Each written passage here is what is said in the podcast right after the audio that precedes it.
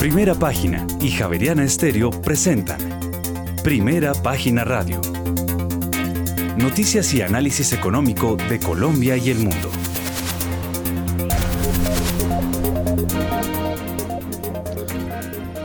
Muy buenos días, son las 6 de la mañana y 3 minutos. Eh, les damos la bienvenida a una nueva emisión de Primera Página Radio en este miércoles 8 de marzo del año 2023, un día especial en el que conmemoramos el Día Internacional de la Mujer. Así que un saludo muy especial para todas las mujeres que permanentemente eh, nos acompañan en nuestra emisión de Primera Página Radio y por supuesto en nuestras vidas.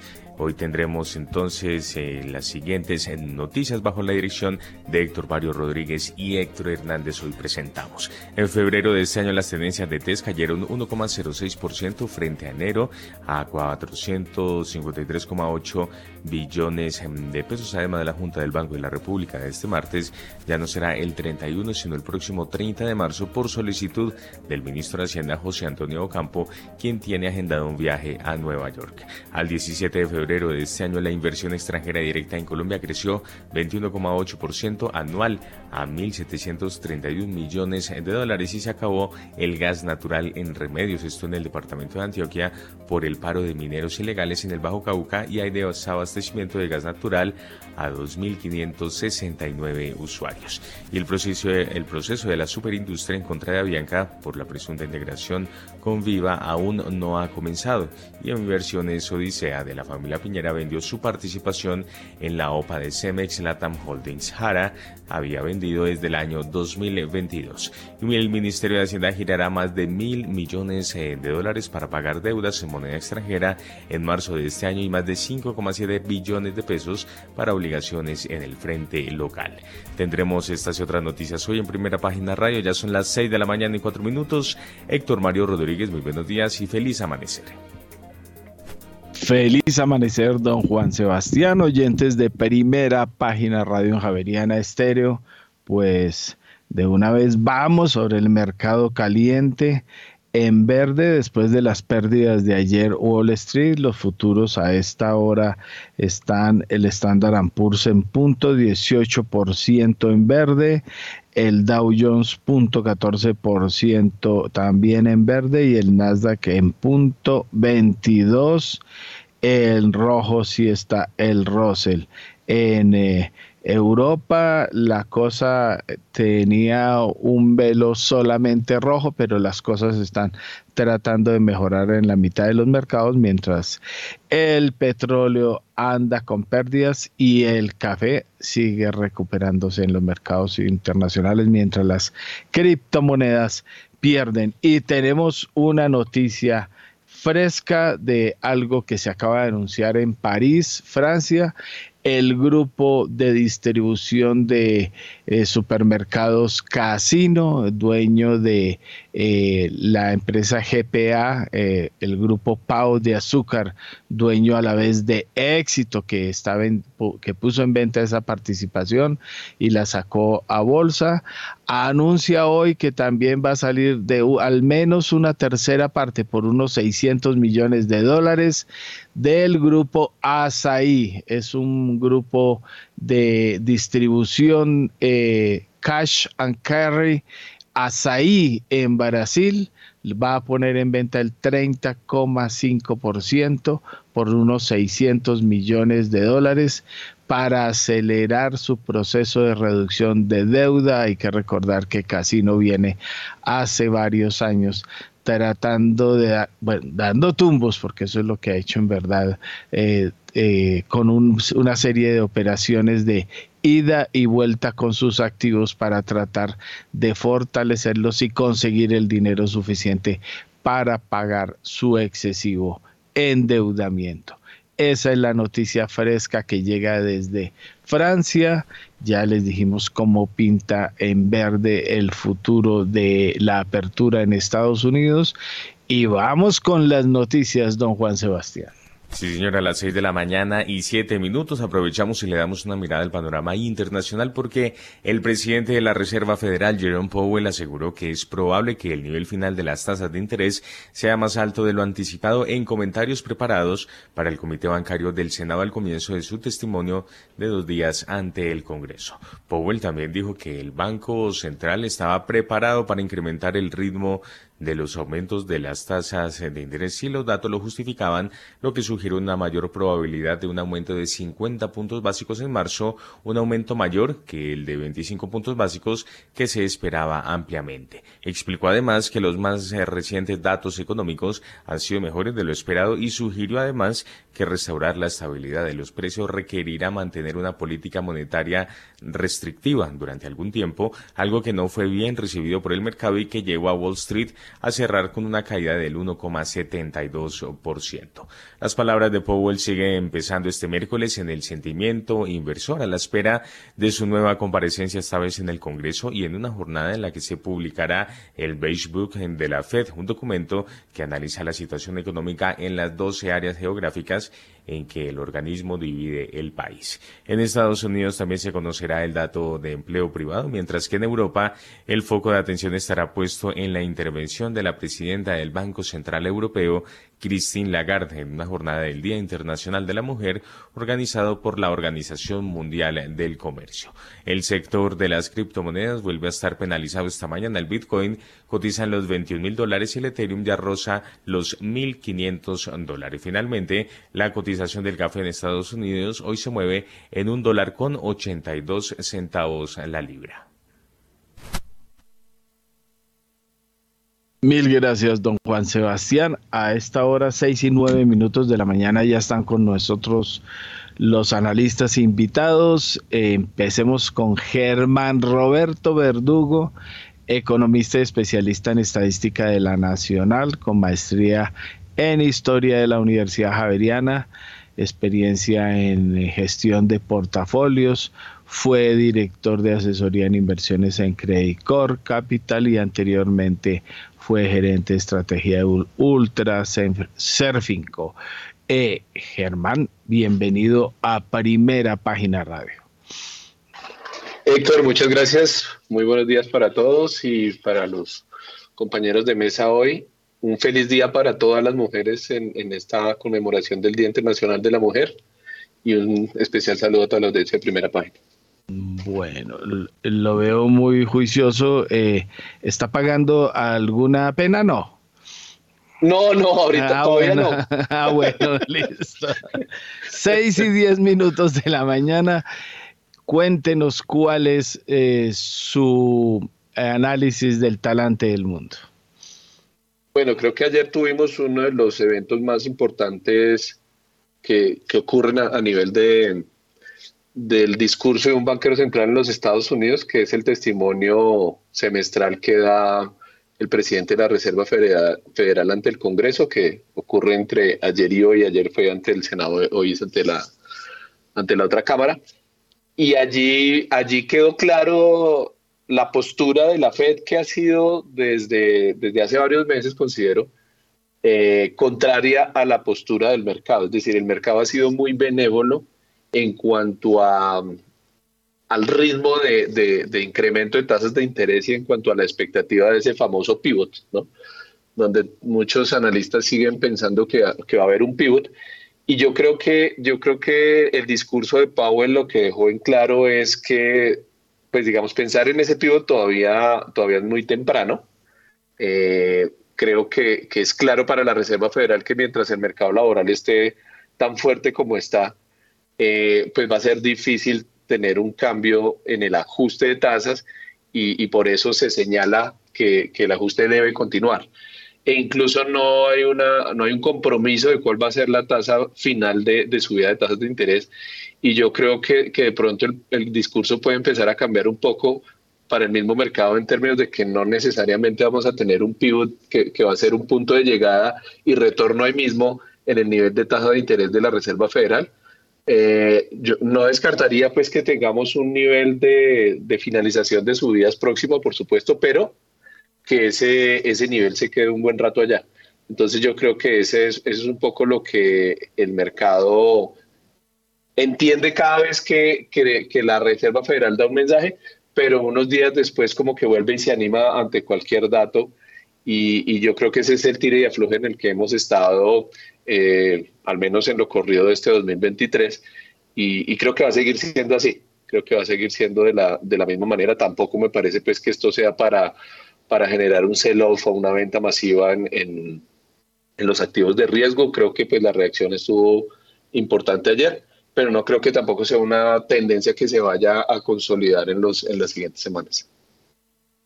Gracias, don Germán Roberto Verdugo. Y tenemos también ya en línea a las 6 y 13 minutos de la mañana a Andrés Moreno Jaramillo, asesor financiero certificado por el AMB, vigilado por la Superfinanciera, analista bursátil y económico, economista de la Universidad del Rosario y máster en banca, mercados de capital y gestión patrimonial. Andrés, bienvenido a Primera Página Radio. Buenos días, Héctor, a los analistas invitados, Germán, al equipo de primera página y a todas las mujeres que oyen esta transmisión. Feliz Día Internacional de la Mujer. Mm, bueno, gracias por lo que nos toca. Don Andrés, cuéntenos cómo ve el mundo. Bueno, creo que el, dato que viene el viernes de empleo es importante para seguir midiendo la actividad económica en Estados Unidos. Eh, y hoy también hay un dato de empleo. El ADP, digamos, de una u otra manera empieza a dejar eh, cómo, va esa actividad que está sobrecalentada y que pues ha hecho que, que Powell diga, bueno, vamos a seguir un poco fuerte, vamos a seguir más tasas arriba porque esto está muy, muy acelerado, es su, labor. Él tiene que dar tranquilidad de que van a seguir atacando la inflación, de que no va a ser un tema menor y obviamente reconocer que, eh, que es posible que se alargue un poco más la subida de tasas y, que no fue tan, tan rápida la bajada. Estas tasas son unas tasas bien históricas, tasas de hace 15 años, eh, difícilmente van a romperse con mucha más fuerza, es decir, no van a no que se vayan a duplicar al del 4, 4 y medio, 4,75, no que se vayan a ir al 9, al 10, eh, pero seguramente sí se van a estar acercando al 5 y medio o al 6%, que para una economía como la de Estados Unidos es bien pesada. También ya encuentran tasas hipotecarias y frenar el consumo y ya no es tan sencillo endeudarse. Em, Obviamente nosotros estaremos también detrás de ellos, pero este es un mes muy importante. Este mes todos los bancos centrales van a subir tasas de interés con los datos que tienen a la fecha de inflación, viene el de Estados Unidos. Entonces, eh, va a ser un mes muy volátil. Eh, los movimientos de tasas y, algunas noticias inesperadas hacen que los inversionistas y obviamente los grandes fondos tomen decisiones. Eh, yo creo que sí estamos en el pico de la inflación mundial y creo que ya vamos a empezar a, seguir viendo cómo continúa cayendo. El problema es que no está cayendo tan rápido. Hay todavía mucha actividad, todavía hay problemas de oferta. Em, pero pues es, seguirá la volatilidad en los mercados en marzo con todos estos datos ya esperados y anunciados. Ojalá no hayan sorpresas desagradables. Muy bien, gracias Andrés. 6 de la mañana y 16 eh, minutos y vamos a revisar cómo andan los mercados en el mundo. Pero antes una recomendación porque Pay Asset Management fue la compañía pionera en traer el modelo de fondos de inversión inmobiliaria al país. Hoy se consolida después de 15 años. Aprenda más sobre inversión inmobiliaria en www.pay.com.co 6 y 16. En primera página radio, las bolsas del mundo. Las bolsas de Asia en rojo, excepto Tokio, ante el temor a las subidas de tipos más agresivos por parte de la Reserva Federal. Las palabras pronunciadas este martes por Jerome Powell, que apuntó a que la Fed podría acelerar el encarecimiento del precio del dinero si la inflación no da muestras de ceder, fueron el factor que condicionó toda la sesión de hoy en la región. Inversores foráneos e institucionales fueron vencedores y mejor vendedores netos y se deshicieron especialmente de activos tecnológicos. La bolsa de Tokio cerró hoy con un avance del 0,48% de su principal indicador, el Nikkei. El índice más amplio, el Topix, por su parte, acabó con una ganancia del 0,30%. El índice de referencia de la bolsa de Shanghai cayó 0,06%, mientras que el parque de Shenzhen retrocedió 0,09%. Además, el índice Hang Seng de la bolsa de Hong Kong cerró con pérdidas del 2,35% y finalmente el principal indicador de la bolsa de Seúl, el Kospi, cayó este miércoles 1,28% y el índice de valores tecnológicos COSDAC perdió 0,19%. Por su parte, la producción industrial alemana más fuerte de lo esperado tiene en pérdidas limitadas a las acciones europeas. El sentimiento en Europa es débil este miércoles con los inversores tomando la delantera de las pérdidas en Wall Street durante la noche con el Dow Jones de, de referencia cayendo casi 600 puntos. Tras una baja inicial, el principal selectivo español, el IBEX 35, subía 0,12%. Además, el índice DAX alemán se negoció 0,02% a la baja, mientras que el CAC 40 de París cae 0,30% y el FTSE 100 de Londres desciende 0,24%. Y este martes en Francia se vivió una fuerte jornada de manifestaciones para rechazar la reforma de pensiones impulsada por el presidente Emmanuel Macron, que plantea, entre otras cosas, retrasar la edad de jubilación. Este es un informe de Radio Francia Internacional.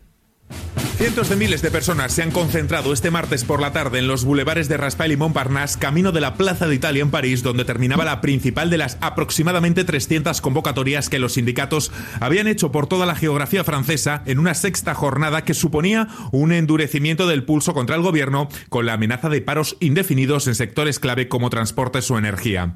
Público transversal en edad o categoría laboral. Muchos apoyan dicho endurecimiento como COM, 27 años. Estoy a favor del endurecimiento del movimiento porque el gobierno quiere hacer pasar la reforma por la fuerza y no escucha la calle. Hoy tenemos dos problemas. Uno de desempleo que no solucionaremos retrasando la edad de jubilación y un planeta que se está quemando y sobre este tema el gobierno no hace nada. No creo que este movimiento se desinfle. Yo estoy en la empresa privada, en una startup y sin embargo llevo acudiendo a todas las manifestaciones desde el principio. No solo hay jóvenes en la marcha. Natalie pasa de los 60, media vida afiliada al sindicato CFDT. Más allá de los sindicatos, la gente se manifiesta por lo injusto de la reforma. La huelga es democrática y es nuestra única forma de protestar en contra de la reforma. El movimiento puede que se desinfle, pero luego se volverá a inflar. No es un movimiento violento, pero si la reforma pasa, se endurecerá. También de origen portugués es Alves, media vida trabajando en la construcción aquí en Francia. Hay que continuar en la lucha porque no quiero trabajar dos años más. Los que trabajan en una oficina quizás puedan hasta los 67 o 70, pero nosotros los que tenemos un duro trabajo físicamente no podemos dos años más. Algunas de las acciones sindicales ya empezaron incluso antes del martes con reducciones en la producción de electricidad desde el fin de semana. Aunque el desabastecimiento de combustible no peligra en el corto plazo, podría hacerlo si los paros en refinerías se mantienen como ya ocurrió en octubre pasado. Desde París, Carlos Herranz, RFI. Bueno, mil gracias, don Juan Sebastián. Ahí tenemos cómo va el asunto en Europa también. bueno, Germán, eh, aunque ya usted me dio la, idea de, de, lo que pasó con los mercados y Powell, lo que, lo que sigue sucediendo es que estamos en una volatilidad tal que una semana es esperanza de que va a haber eh, una recesión con aterrizaje suave, luego que duro, luego que las, bueno, los datos de Europa, por ejemplo, esta mañana no son tan malos, eh, a ser renace la esperanza con esas situaciones, pero al rato vuelve y otra vez se anuncia que las tasas seguirán siendo eh, de lenguaje hawkish en la Reserva Federal. Eh, bueno, la incertidumbre sigue siendo eh, el tiro más logrado en el mercado. Sí, de acuerdo. Y, y lo vimos, digamos, ¿no? Enero fue como el muy buen mes para los, para los activos de riesgo en general. Luego febrero tuvo el tono contrario y ahorita lo que estamos viendo este mes ha sido esa, esa volatilidad, ese tire y afloje, donde no, no se logra, digamos, como encontrar una tendencia. afortunadamente tampoco es claro ver una, una tendencia, digamos, de, de desvalorización continua. En el caso de Europa, eh, pues en efecto, digamos que hubo datos encontrados porque por un lado salió la producción industrial mejor de lo anticipado, pero al mismo tiempo salieron las ventas minoristas por debajo de las expectativas de los analistas en, en Europa. Entonces, en ese orden de ideas, pues lo que uno ve es si hay una mejor producción, eso ayuda del lado de la oferta, pensando en el control de precios a futuro y al mismo tiempo si hay una, un descenso, digamos, mayor de, la, de las ventas minoristas, eso también ayudaría a la inflación por el lado de la demanda. Yo creo que en términos específicos en los datos de hoy en Alemania, pues ha, ha, contribuido a que haya una mayor tranquilidad en cuanto a la, en cuanto a la inflación. Pero claramente el mensaje de, de Powell de ayer, repito, eh, pues es consistente. O sea, yo creo que la Reserva Federal no ha cambiado el mensaje al menos hace tres o cuatro meses y ha sido siempre de, oiga, esperemos a que esto realmente se desacelere, se enfríe lo suficiente para, para tener la certeza de que la inflación va a regresar al 2%. Es que yo creo que el mensaje también va en, ese, en esa línea. Y es que no es solamente que la inflación comience a bajar, sino que se cumple el objetivo o meta de inflación, que en el caso de las economías desarrolladas es del 2% y en el caso de Colombia es del 3%. Entonces, mientras los banqueros centrales no estén convencidos de que definitivamente la inflación no solamente dejó de subir o, incluso, o, bajó un poquito, sino que definitivamente se dirige hacia esa meta de inflación, no van a estar tranquilos. Por eso a mí me parece que ese tema del pivot de donde la, Reserva Federal para y la tasa empieza a bajar ahí mismo, creo que no tiene mucho sentido. Me parece que es un tema más de, primero, la tasa llega a un, número terminal, a un nivel terminal, y luego sí eh, dura un, periodo allí para que vía crecimiento económico empiece a consolidarse una reducción en, la inflación lo suficiente para, para, volver a cumplir las metas. Y eso estamos hablando por lo menos del año 2024 en términos globales. Mil gracias, don Germán. Eh, bueno, eh, don Andrés Moreno, oiga, Andrés, ayer eh, no sé si tuvieron lugar a ampliar el dato que usted reveló sobre la compra, aunque me pareció que era muy poquito. siguen comprando pedacitos los Gilinski y los árabes. Así es. Ayer primera página reveló que el año pasado, no sabemos este porque no tenemos los datos, Nugil y IHS Capital Holdings, que es de Emiratos Árabes Unidos, se montaron en Grupo Sura. Eso no había pasado antes. Habíamos visto que JGDB Holdings, que es el grupo Gilinski, tenía el 38% de Grupo Sura y hay que darse cuenta también, digamos, que fuera los 17 mayores accionistas que son el GEA, Corbeta, Fundación Fraternidad Medellín, algunos pequeños fondos que todavía quedan, solamente circula el 5,83% de acciones de Grupo Sura. Es decir, el 96% casi lo tienen muy pocos accionistas. O sea, no hay mucho flotante. Sin embargo, eh, IHC Capital compró 3 millones de acciones, es el noveno mayor accionista, y Nugil que no estaba en Grupo Sura compró 1.700.000 acciones. Teniendo en cuenta que Grupo Sura ha seguido alguien, estar, están recogiendo en pantalla, porque no ve también una gran cantidad de repos y apalancamientos. Que, habrá que ver en la asamblea de accionistas de este fin de mes cómo están las cargas.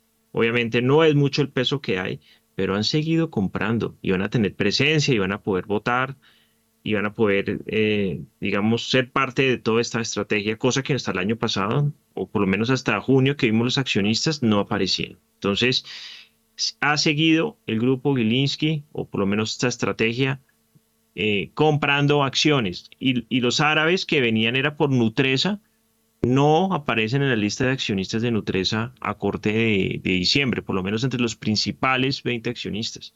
Pero los árabes sí aparecen en Grupo Sura. Tampoco están apareciendo en Grupo Arcos. Entonces, creo que viene, un segundo round. Creo que están preparándose las cargas. No sé si sea por la asamblea, no sé si sea por el tema de las super sociedades. A ver si algún día van a decir si son un grupo económico o no, los temas legales que tienen. Pero obviamente esto no se va a quedar así. O sea, hace un año Gilinski le metió a esto 10 billones de pesos, eso no se va a quedar ahí hasta el infinito, obviamente vendrán más movimientos. Y pues Grupo Sura mostró que ya todas las compañías que han querido eh, hacer apuestas por el GEA están también ya metidos en Grupo Sura. Y eso es a diciembre. No sabemos en enero qué han comprado o en febrero qué han comprado. Entonces, obviamente han habido rebalanceos de índices y es posible que estos inversionistas ahí salgan comprando cuando los fondos extranjeros como el FUTSE, como el MSCI, salen y venden acciones en la bolsa en Colombia. Entonces, sí que el tema se está calentando. Yo digo que hay como una pequeña guerra fría donde están comprando acciones, están secando el mercado. Esto va en contra, obviamente, que Grupo Sur y Nutresa cada vez son menos líquidas en la bolsa, aunque siguen acumulándolas. Eh, seguramente en el mediano plazo van a salir de los índices, pierden accionistas, pero viene seguramente, yo creo que en cualquier momento, una, un round bursátil para seguir adquiriendo compañías del grupo, que ya hemos visto que, que el GEA se reunió ahora sí con todos los árabes, ahora sí les gustó. Eh, las condiciones económicas cambiaron. Hace cuatro años era más fácil decir que no, hoy es diferente. Así Sí, señor. Oiga, Andrés, eh, la otra pregunta es, en, ya oyó eh, Casino, noticia primicia de esta mañana, ya que estamos muy pendientes de lo que sucede en la Bolsa de París el grupo Casino también va a salir del 30% de Asaí, que es el otro eh, grupo de supermercados que tiene en Brasil. Em, ¿Cómo va el proceso? Nada que sale en Colombia. ¿Cómo está el asunto? Porque eh, tiene que colocar acciones aquí, tiene que colocar acciones en Nueva York, en, en eh, Sao Paulo. Eh, ¿Ha habido movidas por ese lado o, se está a la espera de que se presente el documento? Bueno, la verdad se, está a la espera a que todo avance. Yo no sé si las condiciones mundiales sean adecuadas para que todo esto se haga en estos momentos. Es complicado, es difícil. Las altas tasas de interés, los inversionistas le, den un gran valor a, tener liquidez, no necesitan ser tan arriesgados. Y obviamente hay una cantidad de situaciones geopolíticas que no están ayudando por lo pronto a, a ese tipo de situaciones. Sin embargo, pues puede también ser el inicio de un ciclo que hemos pedido mucho en los mercados de capitales y en la bolsa en Colombia, es que vengan las emisiones de acciones porque eso trae accionistas, trae interés del público. Éxito pues hizo una OPA en el 2020 2019 fue, recogió el 96% de las acciones, o sea, no circula nada, eh, salió de todos los índices y ahora pues nuevamente desea capitalizar la compañía, escribirle a Nueva York. Eh, es un sector, sector retail pues más funciona, es, un sector defensivo. Eh, ahora le salga bien la jugada, pero no sé si sea el momento. Recordemos que también, por ejemplo, Ecopetrol ha querido hacer emisiones de acciones y obviamente no he encontrado el contexto adecuado. Y no lo va a encontrar hasta, y, y hay otro pendiente, Argos también. Ah, también, claro, Cementos Argos quiere estar afuera, también, pero pues afuera le compran. seguramente el sector dirán, bueno, ¿ustedes qué infraestructura van a hacer en esto, con esto? Porque esas compañías tienen que tener también políticas públicas. O sea, si los países no les interesa la infraestructura ni las vías 5G, y, esto va a ser un desastre, pues esas compañías de infraestructura no, no, van a tener ningún tipo de atractivo. Ecopetrol, o sea, ¿quién ahorita se le ocurre comprar acciones de Ecopetrol con estos genios que tenemos al frente? Entonces, eh, bueno, eh, se arriesgan y ojalá en Estados Unidos haya el apetito para ello, porque sí es importante si la acción quiere que tener liquidez, que tenga un buen ADR. Aquí en Colombia las acciones que se mueven acá hay cinco compañías de alta liquidez y dos de ellas son Ecopetrol, Bancolombia y Grupo Aval. Tres de ellas. Ecopetrol, Bancolombia y Grupo Aval. ¿Por qué? Porque tienen ADR. La cuarta es Bancolombia Ordinaria, que se mueve muy bien con la preferencial. Y pues la quinta es ISA. De resto, todas son de media liquidez. Entonces, ojalá sea un ADR fuerte y sea, pues, obviamente, nuestro cuarto ADR que tenga acciones aquí en Colombia y que tenga acciones también en la bolsa en Estados Unidos. Pero con, eh, bueno, pero que pongan a Nicolás. Nicolás con ese manejo de la tarjeta de crédito le da liquidez a lo que sea. bueno, don Juan Sebastián, ¿qué más tenemos a esta? Sí, señor, 6 de la mañana y 31 minutos. Hasta ahora nos vamos a revisar los mercados en la región, pero antes una recomendación porque Banco Crédito Financiera está evolucionando y ahora es Ban 100. Aunque hoy se vean diferentes, siguen manteniendo su esencia y reafirmando su compromiso de trabajar por lo que los motiva cada día acompañar a sus clientes a cumplir sus metas. Conozca sobre sus alternativas de inversión y mucho más en www.ban100.com Punto .co. Van 100 al 100 contigo, siempre vigilado. Superintendencia Financiera de Colombia, 6 y 32. Las bolsas latinoamericanas, en primera página radio.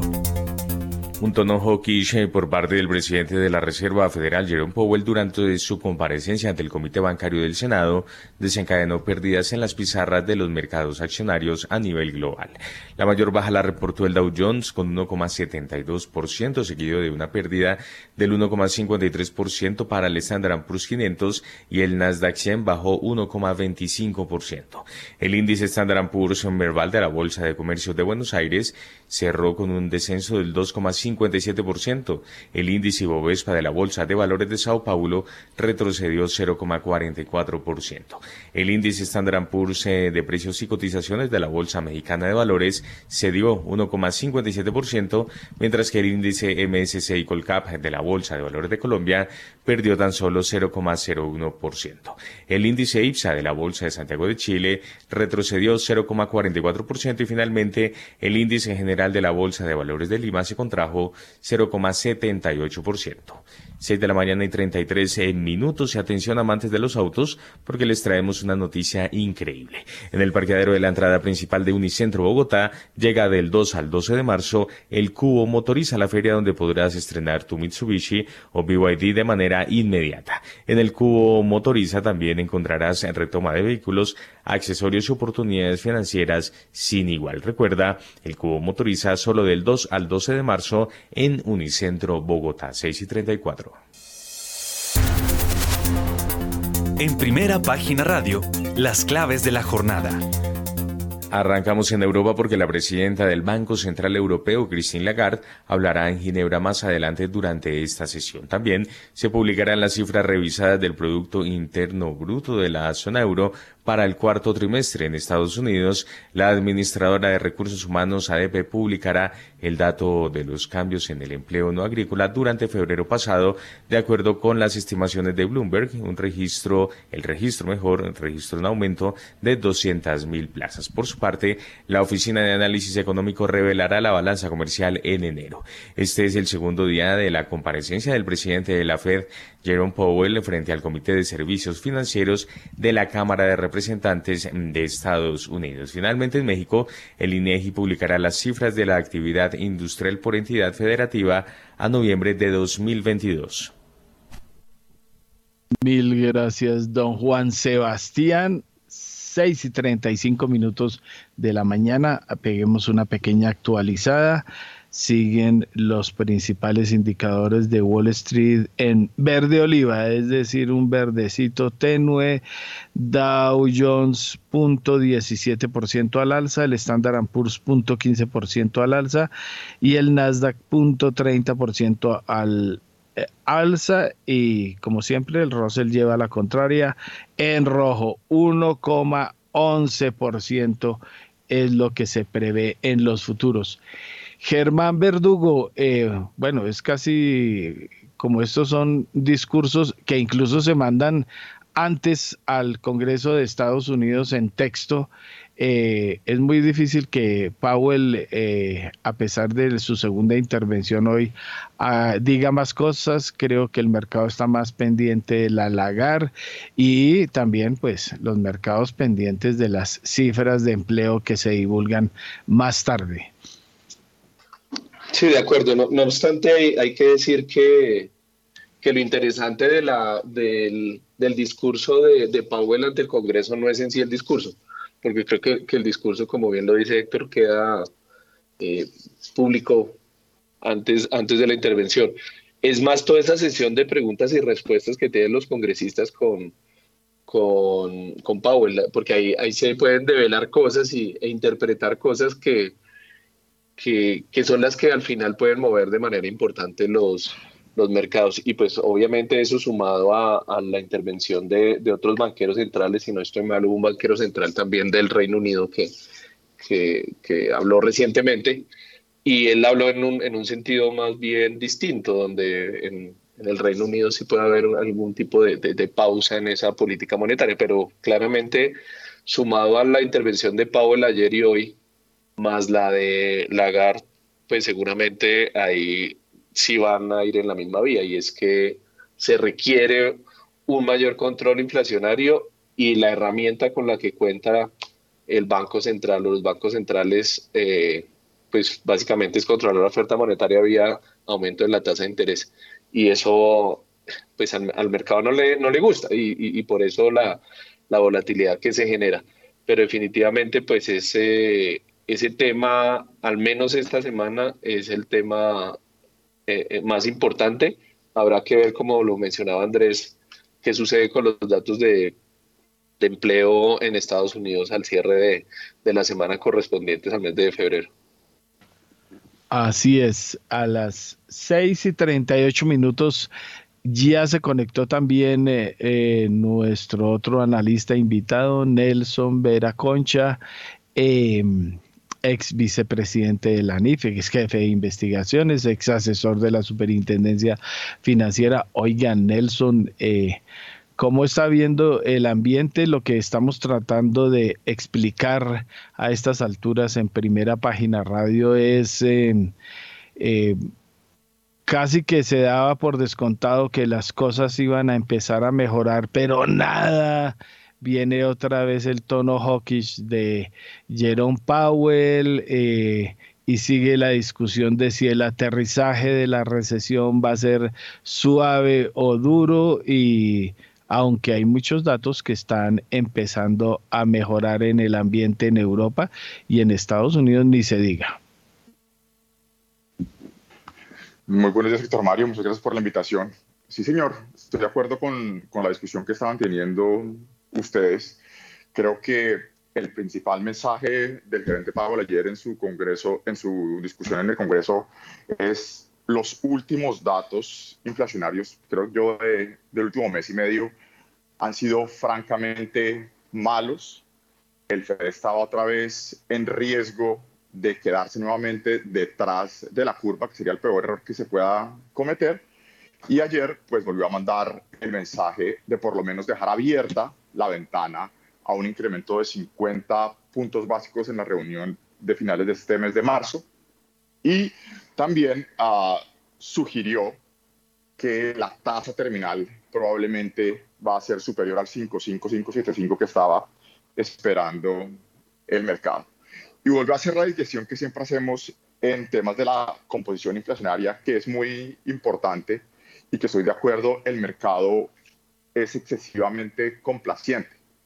Queriendo decir, la discusión nunca fue si la inflación iba a bajar o no de los picos del año pasado de octubre, septiembre, el 8 y pico. Siempre sabíamos que una parte fácil de desinflación iba a provenir de la dinámica de los bienes, en la medida en que los efectos estadísticos y las cadenas de suministro se iban mejorando. Eso está ocurriendo, ha venido ocurriendo y sigue ocurriendo. El problema es la llamada inflación que llamamos aquí en los Estados Unidos atrincherada o subyacente, que está inherentemente ligada a la temperatura de los servicios y por ende del mercado laboral. Y ahí no hay buenas noticias. La inflación de servicios sigue en niveles elevados, el mercado laboral sigue apretado, mínimos históricos de casi de los últimos 30, 40 años, 3, 4.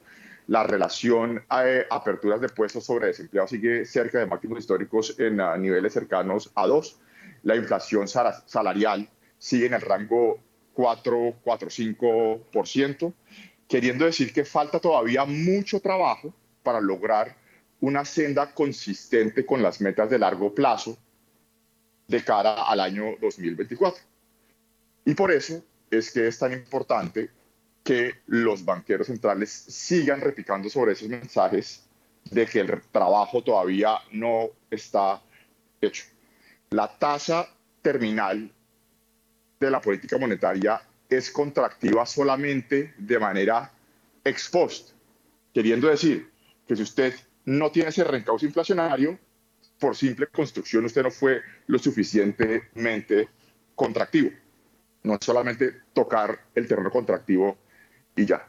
Y otro mensaje, y, eso, es como los mensajes de política monetaria en el discurso. Pero como estaba mencionando Germán, creo que hay dos o tres temas muy importantes que se desprenden del de tome y dama entre Powell y los congresistas. El primero de ellos, que también lo estaban mencionando, es esa rabia o esa actuación un poco juvenil de muchos congresistas y mucha gente en la opinión pública de por qué la herramienta es la tasa de interés y por qué uh, los bancos centrales deben actuar muchas veces con su herramienta para contener la demanda cuando hay algunos elementos de oferta. Y pues bueno, la razón es sí, los banqueros centrales tienen el instrumental que muchas veces, no es el caso de ahora, pero en gracia de discusión, la tarea impopular de los bancos centrales es constreñir la demanda agregada hacia donde realistamente sabemos que está la oferta. No hacia pronósticos un poco eh, rosa hacia donde nos gustaría que estuviera esa oferta en el futuro.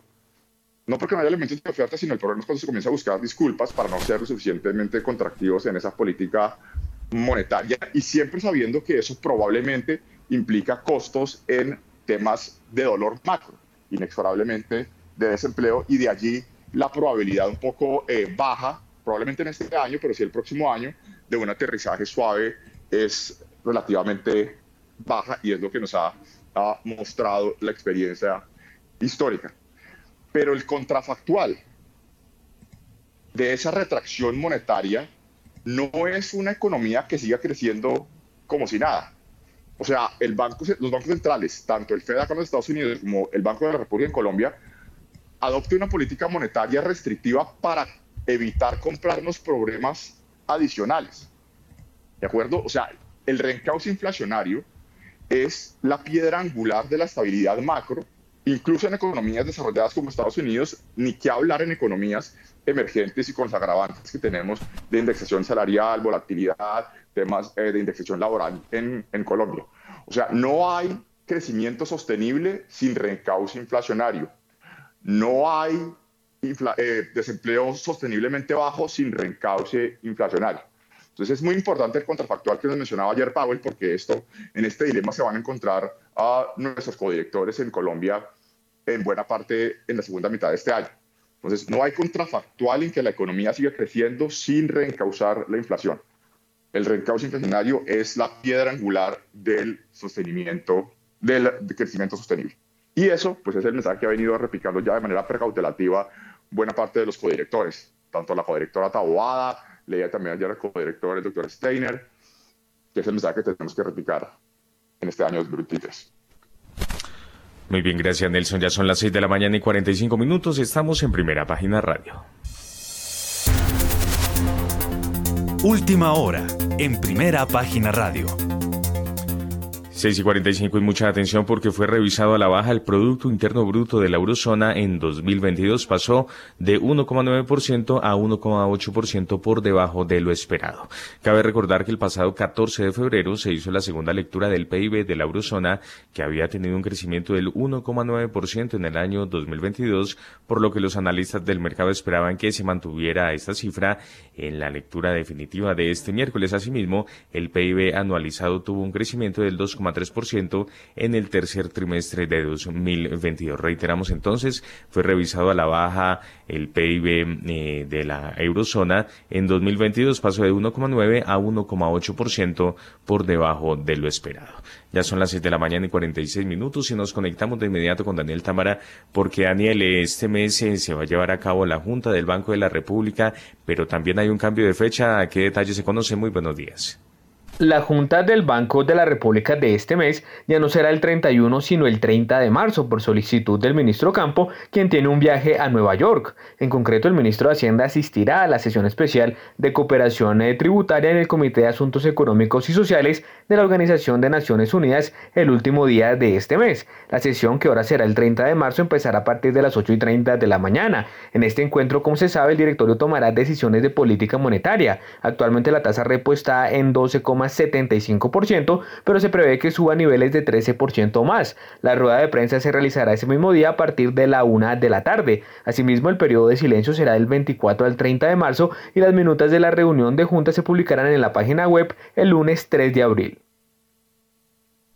Muy bien, 6 y 47 de la mañana. Daniel, por otra parte, usted tiene información de tenencias de TES. En febrero de 2023, las tenencias de TES cayeron 1,06% frente a enero a 453,8 billones de pesos. Al cierre del primer mes del año, cabe recordar, el saldo de títulos de tesorería se ubicó en 458,3 billones de pesos. Ahora bien, en febrero de 2023, frente al mismo mes de 2022, las tenencias subieron 10,4%, pues pasaron de 410,5 billones de pesos a 453,8 billones de pesos. En el segundo mes de este año, los fondos de capital extranjero disminuyeron de forma histórica sus tenencias luego de haber comprado 2,52 billones de pesos en enero y pasaron de tener 120,5 billones de pesos en TES a 116,3 billones de pesos. Los fondos de pensiones y cesantías cerraron febrero con un portafolio de TES de 116,2 billones de pesos. Un mes antes tenían 113,3 billones de pesos en estos papeles. El Ministerio de Hacienda, entre tanto, incrementó su portafolio de papeles de 1,9 billones de pesos a 3,38 billones de pesos. Por su parte, los bancos comerciales redujeron sus tenencias de 64,9 billones de pesos a 59 billones de pesos. Muy bien, 6 y 48, Daniel. En relación con el Banco de la República, ¿efectuó o no compra definitiva de TES en el mercado? Durante febrero de 2023, el Banco de la República no efectuó compras ni ventas definitivas de TES en el mercado. De esta forma, al finalizar el segundo mes del año, el saldo de estos bonos en poder del Banco Central era de 36,8 billones de pesos valor a precios de mercado. En particular, el portafolio de TES del emisor expresado en valores nominales se compone de títulos denominados en pesos por cerca de 39,12 billones de pesos y el resto son papeles denominados en VR. En marzo de 2023, por demás, no hay vencimientos de TES en poder del Banco de la República. Mil gracias, don Juan Sebastián. Bueno, eh, 6 y 49 minutos. Germán Verdugo, eh, ¿la reunión del Banco de la República de este mes es de tinto o es monetaria?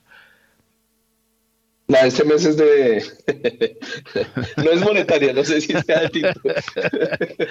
bueno, bueno, ¿y cómo ve? ¿Cuál es su apuesta?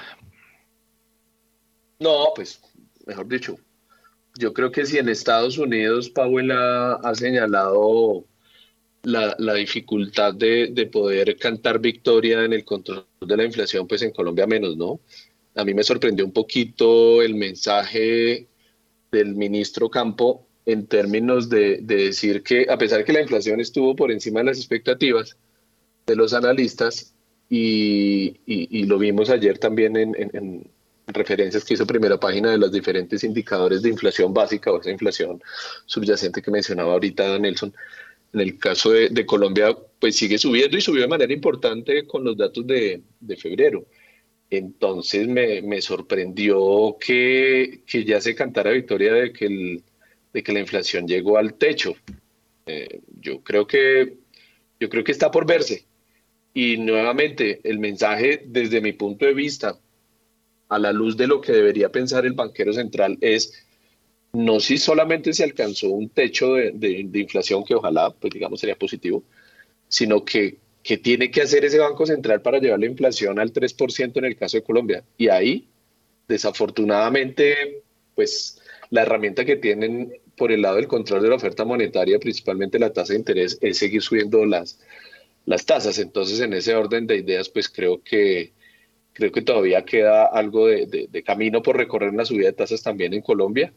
Y, y pues ese es un tema que, que también me sorprende un poquito el, el, nivel de los test en términos generales y ese, y ese rally que hemos tenido de los test incluso en esta semana, eh, a pesar de esa, de esa situación, digamos, monetaria en el caso de Colombia, que, donde todavía faltaría, faltaría mayores incrementos de las tasas de interés y que una vez también se alcancen esas tasas terminales, esas tasas también puedan quedarse allá arriba. Yo no, no las veo disminuyendo, a pesar de que pues las expectativas de crecimiento aquí en Colombia sí son mucho más fuertes a la baja, apuntando a niveles como del 1% para este año. Bueno, como lo decía yo el lunes, eh, el trabajo del ministro es tratar de mandar mensajes de tranquilidad, ¿no? Pero sí, los que vamos a hacer mercado la seguimos viendo muy dura. Andrés Moreno Jaramillo y Andrés Moreno Jaramillo, su comentario. la, realidad es que la inflación subió más de lo esperado. Algunos hace un año no pensamos que estas tasas podrían subir del 10 o el 11 y con todo se unió. La verdad, eh, hubo factores externos, también internos, lo de la gasolina, eh, en fin, la reforma, la, coyuntura política que, hizo que hubiera desabastecimiento, obviamente, eh, que tuvieran que subir más las tasas de interés. Sin embargo, yo sí estoy de acuerdo que estamos en el pico. Si uno mira el anual, apenas subió tres puntos básicos. Tres puntos básicos frente al anual de enero, el año, el anual de febrero, el año pasado. Y el año pasado, en febrero, no teníamos esas tasas de interés. Y ahí pues uno le puede explicar a las personas por qué cuando suben tasas no es el efecto al otro día. De pronto sí en los créditos, pero en general la economía lo absorbe en el transcurso de seis meses. Yo, sí aplaudo, eh, obviamente en un escenario muy malo de inflación, que, apenas frente a febrero del año 2022 la inflación anual haya subido solamente tres puntos básicos. O sea, no sigue disparada, sigue alta, pero no sigue disparada. Y también estoy de acuerdo con Ocampo en que ya cogimos el pico y ya se empieza a caer. Lo que ocurre es que la inflación deja unos estragos impresionantes en los índices de pobreza, de desigualdad. Eh, las personas más pobres lo que más le dedican es a comer y la inflación no ha subido de alimentos, no ha subido el 13% ni seguramente, o sea, la canasta del, DAN es algo muy básico, pero normalmente las personas, sobre todo adultos mayores y en caso también los niños, consumen bienes que han subido el 50%. O sea, yo les puedo decir que una persona que hoy, en, en marzo de 2023, que quiera vivir con la misma capacidad de poder adquisitivo que tenía en el 2019, tiene que estarse ganando entre un 40 y un 50% más de plata. No solamente por el 20% de inflación básica, sino también por la devaluación. Eh, es así de sencillo, el que se está ganando en el 2023, lo mismo que en el 2019, perdió el 50% de su salario, así de sencillo. Entonces, claro, eh, hay mucha afectación. Yo sí pienso que, que ya estamos en el pico, que va a empezar a caer. Los mercados lo están descontando, el sector financiero lo está descontando.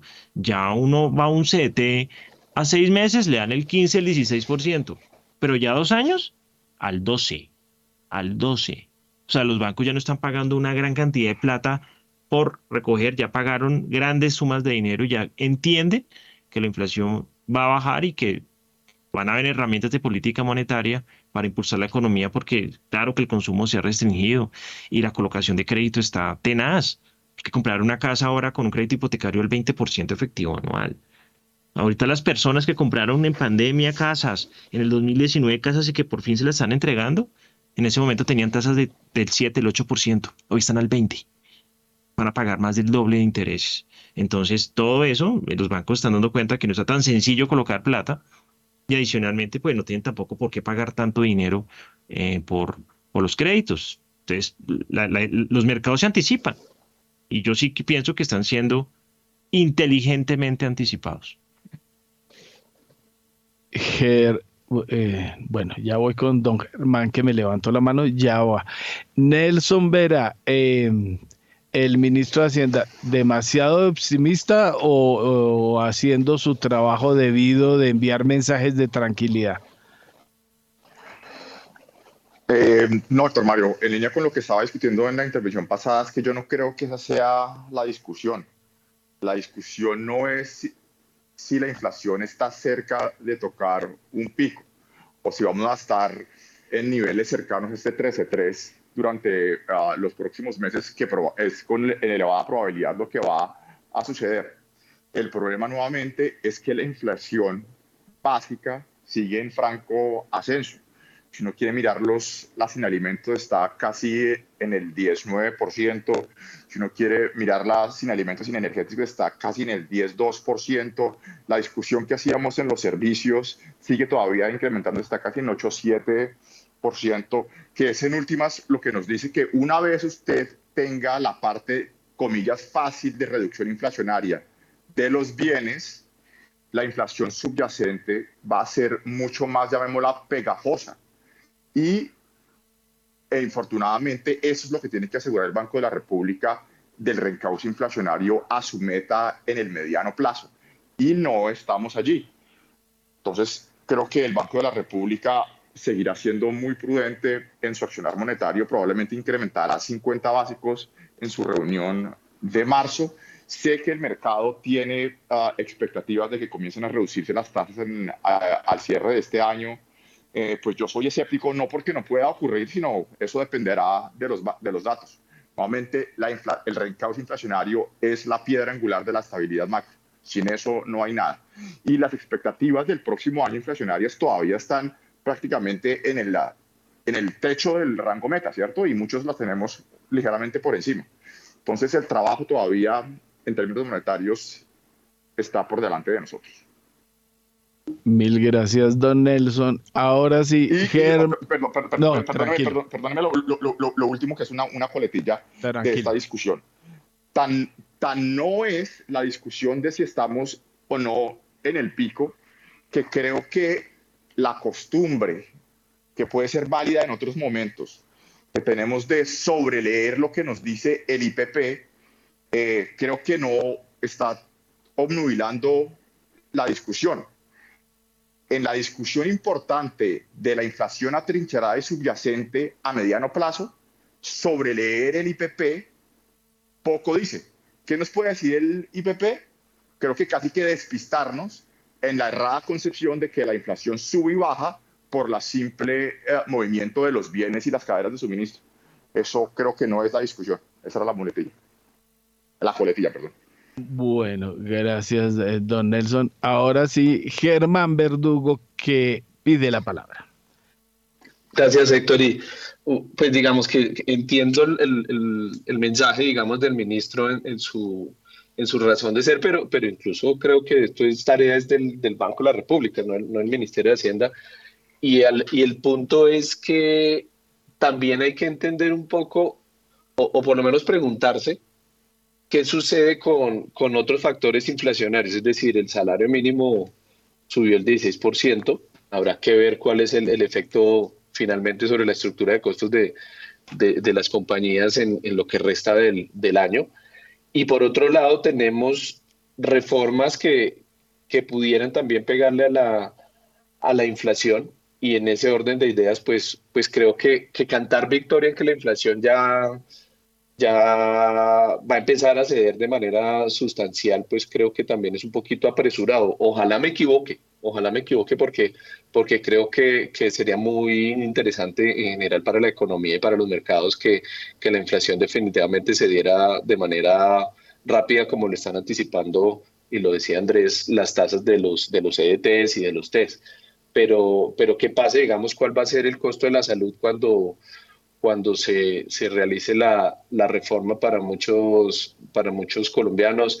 Eh, cuál, cuál va a ser, digamos, también el, el efecto, como ya lo mencionaba, del, del salario mínimo, cuál, cuál va a ser el efecto de, de, esta política de reindustrialización, que obviamente pues, es un tema más de mediano plazo que ahorita, pero donde, donde lo que se espera es tener una mayor producción nacional eh, en términos generales y eso en muchos casos implica una mayor estructura de costos por el nivel de productividad que tenemos en Colombia. Entonces, yo creo que que de pronto en el corto plazo, por pura inercia, sí de pronto hayamos, y ojalá sea así, hayamos llegado al pico inflacionario, pero lo que sí me cuesta trabajo todavía creer es que volvamos a ese nivel de, que alcancemos ese nivel meta de, de inflación. Muy bien, en este momento son las 7 de la mañana y un minuto, pausa comercial en primera página radio y ya volvemos.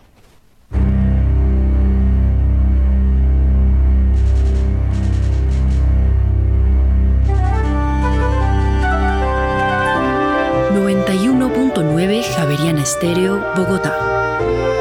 HJKZ. Sin fronteras.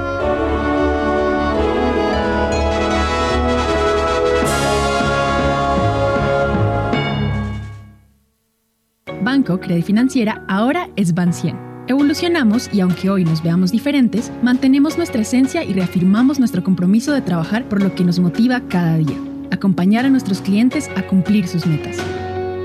Conoce sobre nuestras alternativas de inversión y mucho más en www.ban100.com.co. Ban 100, al 100 contigo, siempre. Vigilado Superintendencia Financiera de Colombia. En los rincones más remotos del territorio nacional, hay personas cuya vida ha seguido adelante, pese a que el conflicto armado las afectó en el pasado. 50 vidas una serie radial de la Coalición Internacional de Sitios de Conciencia y Javeriana Estéreo. De lunes a viernes a las 12 del mediodía y al finalizar Bitácora, disponible en javerianaestereo.com.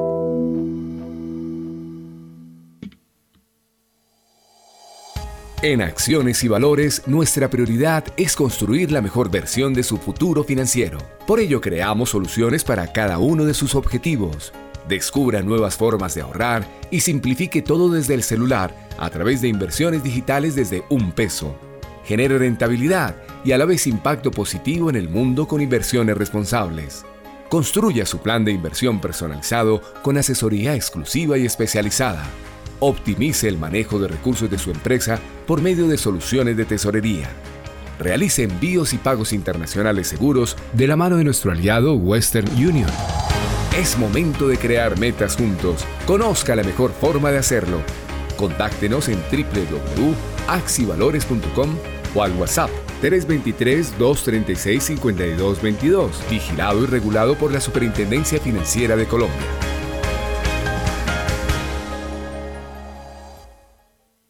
Nadie te da más apoyo en el logro de los objetivos de tu negocio que Movistar Empresas, porque nos comprometemos como aliados de nuestros clientes, ayudándolos a tomar decisiones de forma efectiva y oportuna a través del análisis de los datos para que sus negocios lleguen más lejos. Descubre todas nuestras soluciones digitales en movistar.co/empresas o escríbenos al WhatsApp 316-606-6666, opción 3. Aplican términos y condiciones. Javeriana Estéreo, sin fronteras.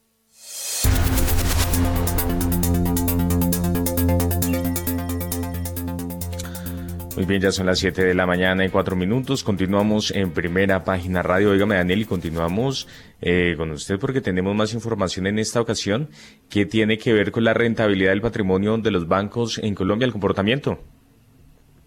En 2022, la rentabilidad del patrimonio de los bancos en Colombia subió de 13,37% a 13,6%, la solvencia en cambio cayó de 20,48% a 17,05%. En rentabilidad del patrimonio el año pasado, el campeón fue el Banco Agrario pese a la caída que tuvo de 3,9 puntos porcentuales en este indicador a 27,67%. En el segundo lugar quedó Citibank Colombia con 23,28% y cerrando el podio se ubicó el Banco JP Morgan Colombia con 22 22,87%. En el ranking de solvencia de los establecimientos más grandes, la vivienda fue el que más se acercó a la punta ocupando el puesto sexto con 19,91%. Bancolombia se quedó con la décima casilla con 18,29%. Ahora bien, la rentabilidad del activo de los bancos se situó en 1,55% en 2022, cayendo desde el 1,7% de 2021. JP Morgan Colombia y el novato Banco Unión encabezaron este escalafón con 4,84% y 3,21% respectivamente.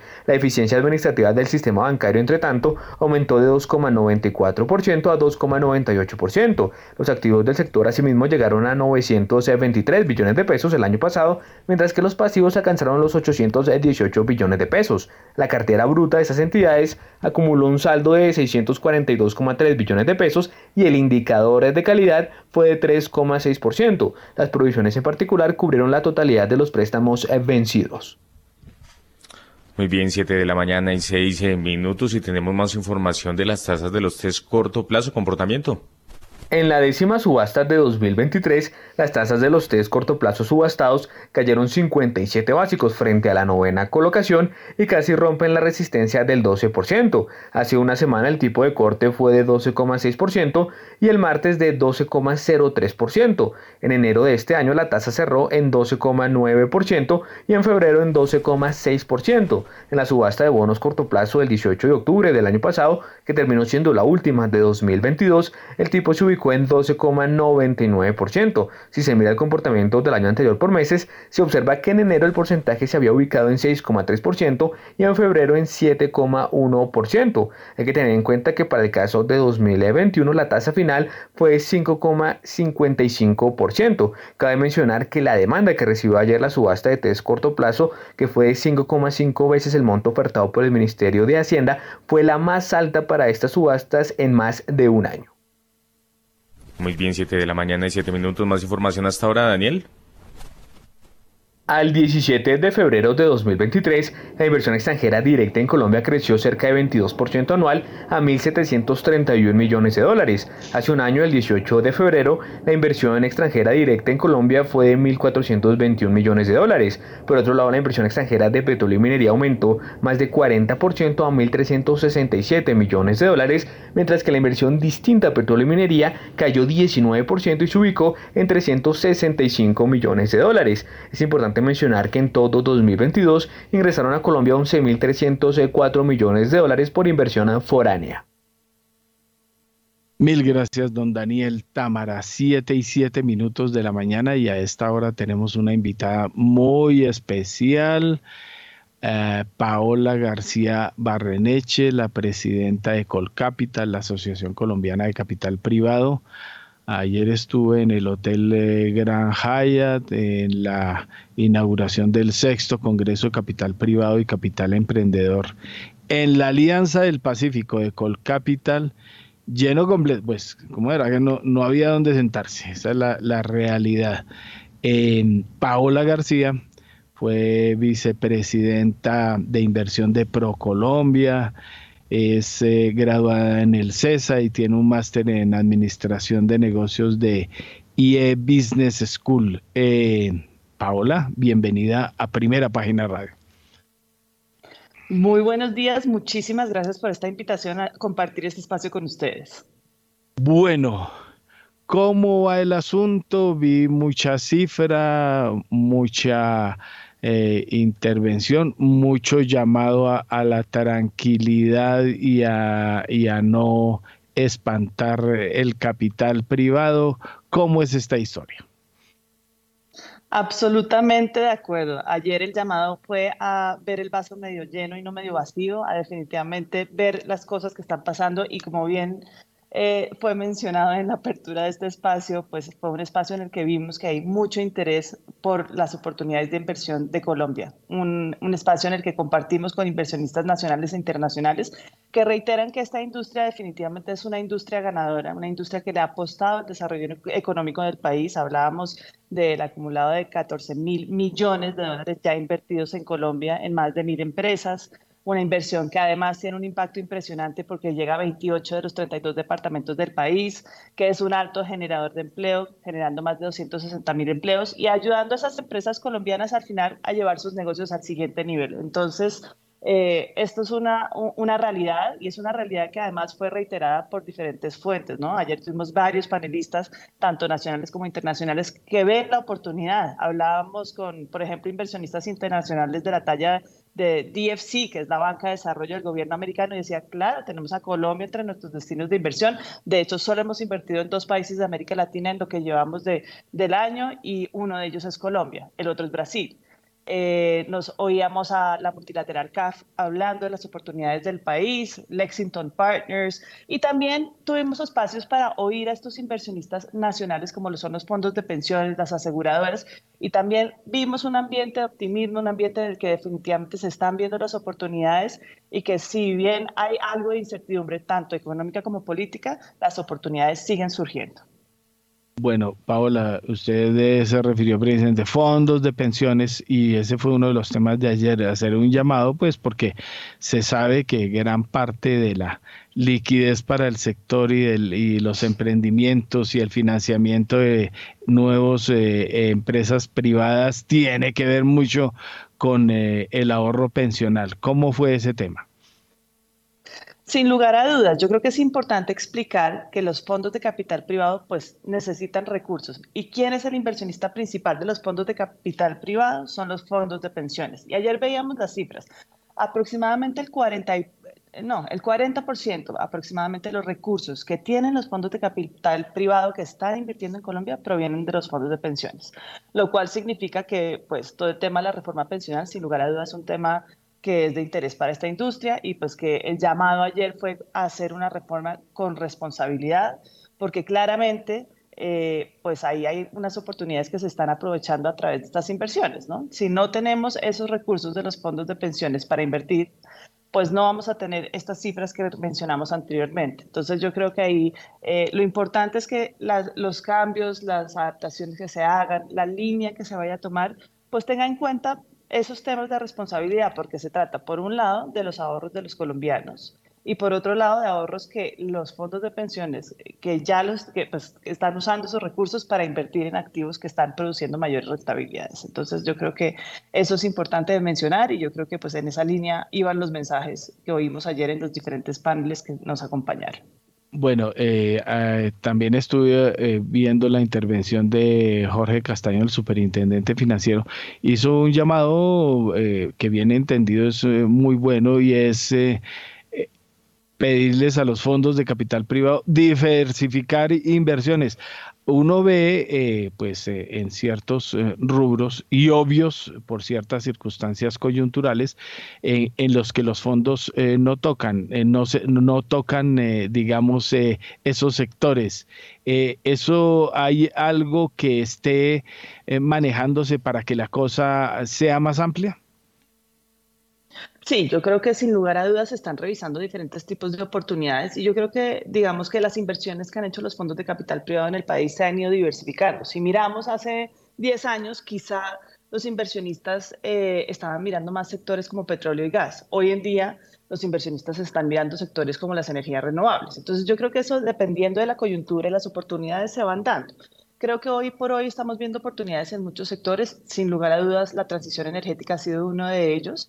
Eh, hacia energías más limpias, otro puede ser las oportunidades que vemos en el agro. Colombia siempre ha destacado históricamente como una potencia de agro, somos una de las siete despensas del mundo según la FAO y pues hemos sido destacados en temas como el café, cuarto productor de aceite de palma, segundo exportador de flores en el mundo, y eso lo hemos logrado usando solamente el 13% de nuestra frontera agrícola. Así que las oportunidades en agro, sin lugar a dudas, están y los fondos de inversión de impacto las están viendo.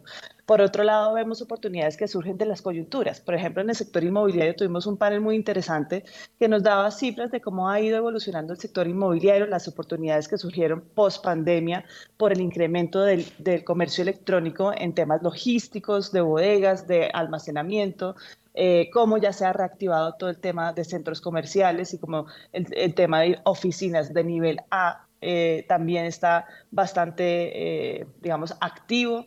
Y pues ahí uno va viendo que las diferentes verticales de inversión se van, van variando según la coyuntura. Yo creo que si bien mucho ha estado concentrado en infraestructura y sector inmobiliario, hoy por hoy estamos viendo también la diversificación de otras oportunidades de inversión. Estamos hablando con Paola García Barreneche, la presidenta de Colcapital, que es la Asociación Colombiana de Capital Privado. Bueno, eh, Paola, eh, otro de los retos, eh, precisamente el título del sexto Congreso es Capital Privado y Capital Emprendedor en la Alianza del Pacífico.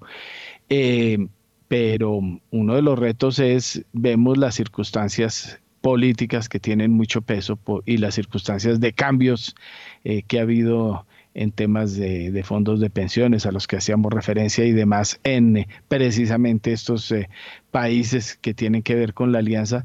Pero el problema es que una coyuntura en que la alianza del Pacífico, incluso la presidencia de la alianza, no ha sido entregada por un presidente que, que cree que eh, maneja la región. Eh, eh, bueno, ¿cómo el peso del tema político se puede bajar en medio de las circunstancias para que esto no afecte la industria?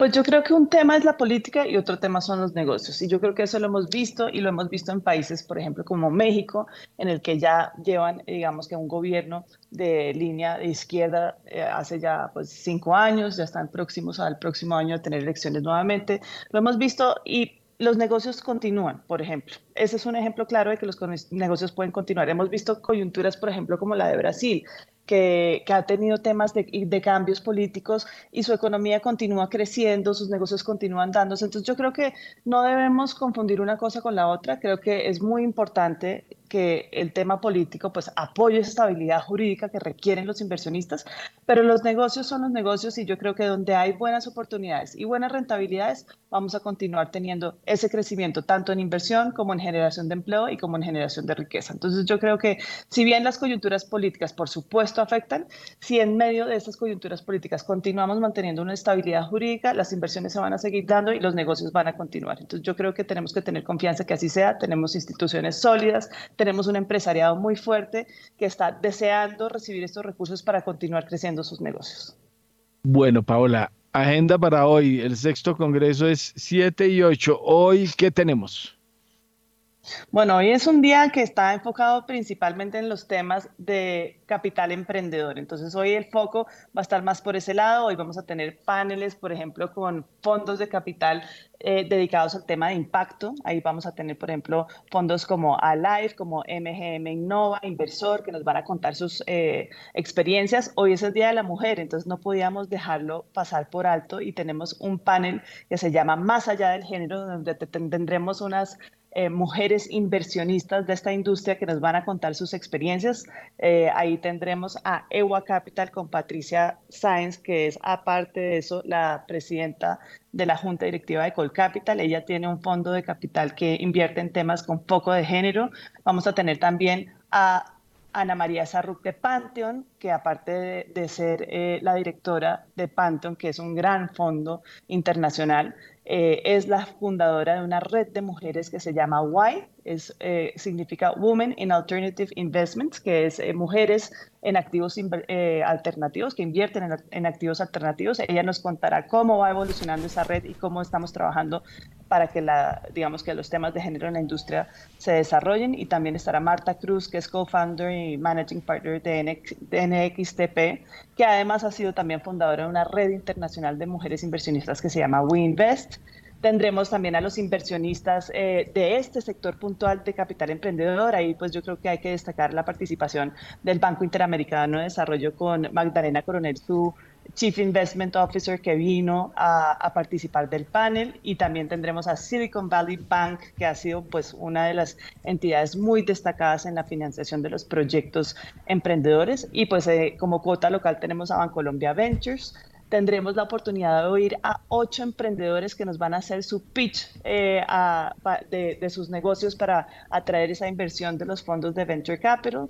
Y pues también tendremos un eh, panel de fondo de fondos. Esta industria de capital emprendedor ha sido muy, muy, muy apoyada por las inversiones de los fondos de fondos. Tendremos, por supuesto, nuestra representación colombiana con Bancoldex, tendremos a Hamilton Lane eh, como representación internacional, Harbor Best y la TAM Impact Fund, que es eh, una nueva, digamos que, alianza con el Fondo de Fondos de México y, y Sonnen Capital para invertir específicamente en el sector emprendedor en América Latina. Entonces yo creo que hoy tendremos esa visión, tendremos a, varios eh, inversionistas de Venture Capital de gran renombre como General, General Atlantic, Kayak Ventures, Inculab, Matterscale y pues tenemos la oportunidad también de oír algunos eh, emprendedores que ya han avanzado positivamente con sus emprendimientos que llevan en rondas más avanzadas como Erco Energía, Robin Food, Leal y Simplifica. Entonces yo creo que el día promete, eh, es, un,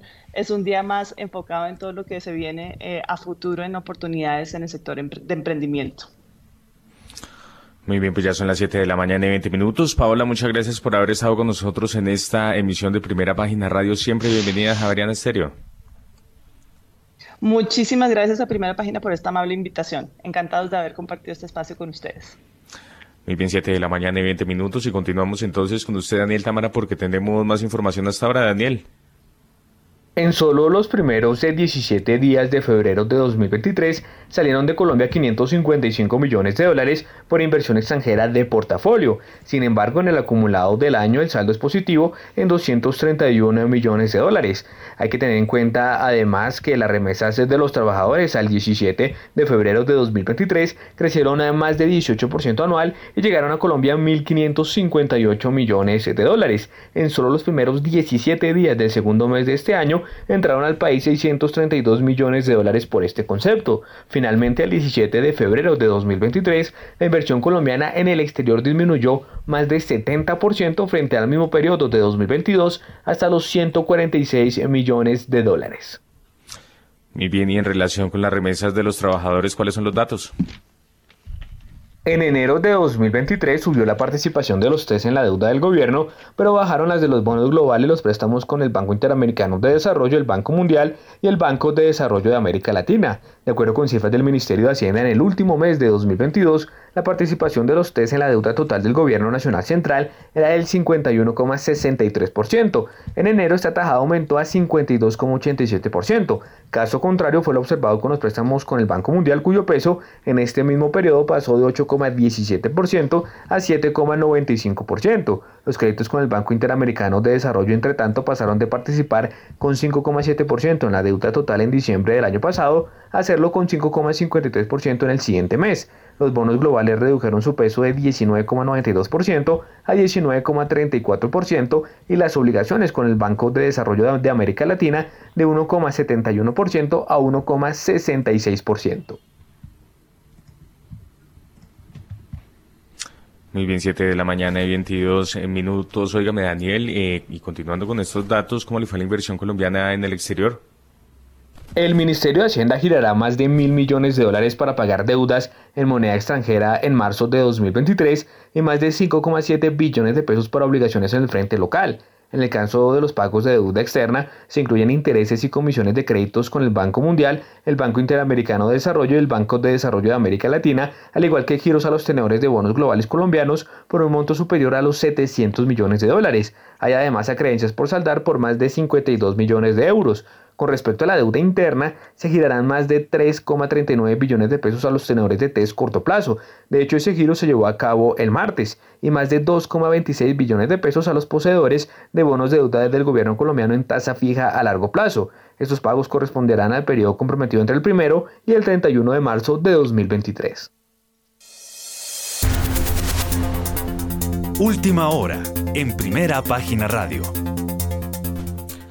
A las 7 de la mañana y 24 minutos. Y mucha atención porque en febrero el índice de precios al consumidor, la inflación de Chile tuvo una variación anual de 11,9% y mensual de menos 0,1% en enero la inflación chilena tuvo una variación anual del 12,13%. Asimismo, en el primer mes de este 2023, el IPC tuvo una variación mensual de 0,8% y los analistas del mercado esperaban un dato del 0,3% para febrero. Reiteramos entonces, en febrero de este año el IPC de Chile tuvo una variación anual de 11,9% y mensual de menos 0,1%.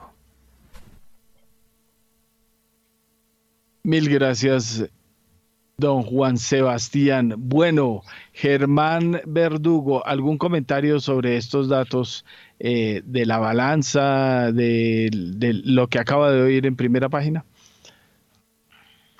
No, realmente creo que no, no, no, sorprende mucho. Yo lo, que quería realmente es, un poquito más el comentario a propósito de la, de, la invitada que acaba de pasar por el programa que me parece fundamental porque porque es que siempre estamos mencionando acerca del mercado de capitales como si fuera solamente el mercado de acciones y el mercado de acciones colombiano pues muy muy rezagado del mundo, muy muy lento, con muy pocos emisores, etcétera.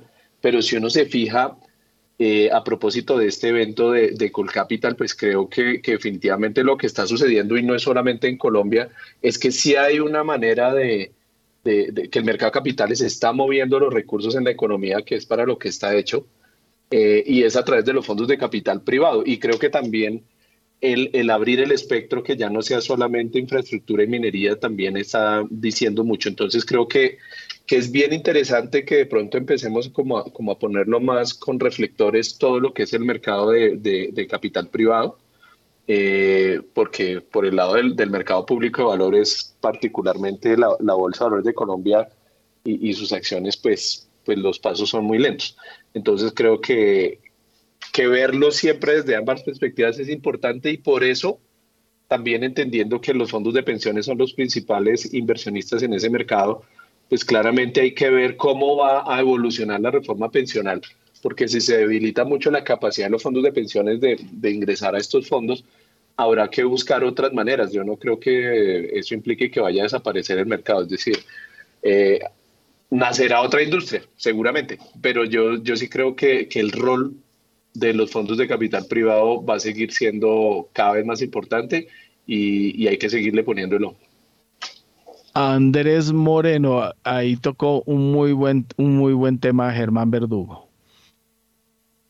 Es cierto, digamos, los fondos de capital privado hace unos pocos años eran un segmento muy, muy desconocido en, los inversionistas, sobre todo retail o de menores montos estaban destinados a, grandes inversionistas y realmente también buscando oportunidades de inversión y bajando y disminuyendo esas condiciones extremas, digamos, o altas que tenían, son una excelente opción de inversión para todas las personas. Eh, la pedagogía tiene que continuar. Las personas muchas veces no entienden que es un fondo de inversión colectiva, no entienden que es un fondo de pensiones voluntarias, lo confunden con pensiones obligatorias y pues ahora están los fondos de capital privado. Entonces, la exposición al mercado de capitales, eh, que puedan ser fondos de crédito, que puedan ser fondos que no necesariamente estén todos eh, invertidos en, títulos colombianos.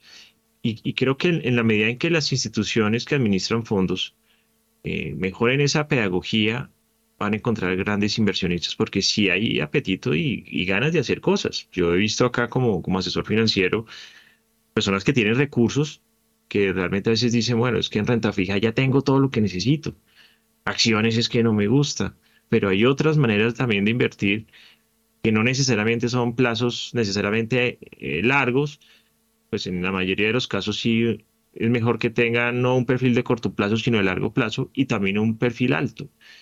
Y en los fondos de capital privado creo que las empresas, los, los proyectos pueden encontrar una manera de financiarse no los conoce el público. No conocen los fondos de inversión colectiva, no conocen las pensiones voluntarias, pues imagínense con los fondos de capital privado.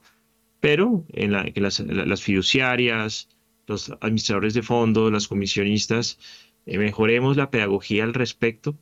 Eh, obviamente, pues con la ayuda de, de, su, fiduciarias y a sus fondos que realmente son claves en, en dar contenidos al respecto, sí hay una gran oportunidad allí porque amplía muchísimo la oferta de posibilidades de inversión de los colombianos. Y, yo agregaría, y qué pena que, meto la cuchara, que los fondos de, inversión colectiva se abran, que no solamente sean fondos que inviertan en CDTs. bueno, el, el, cachazo de la hora. Bueno, Nelson Vera, su comentario.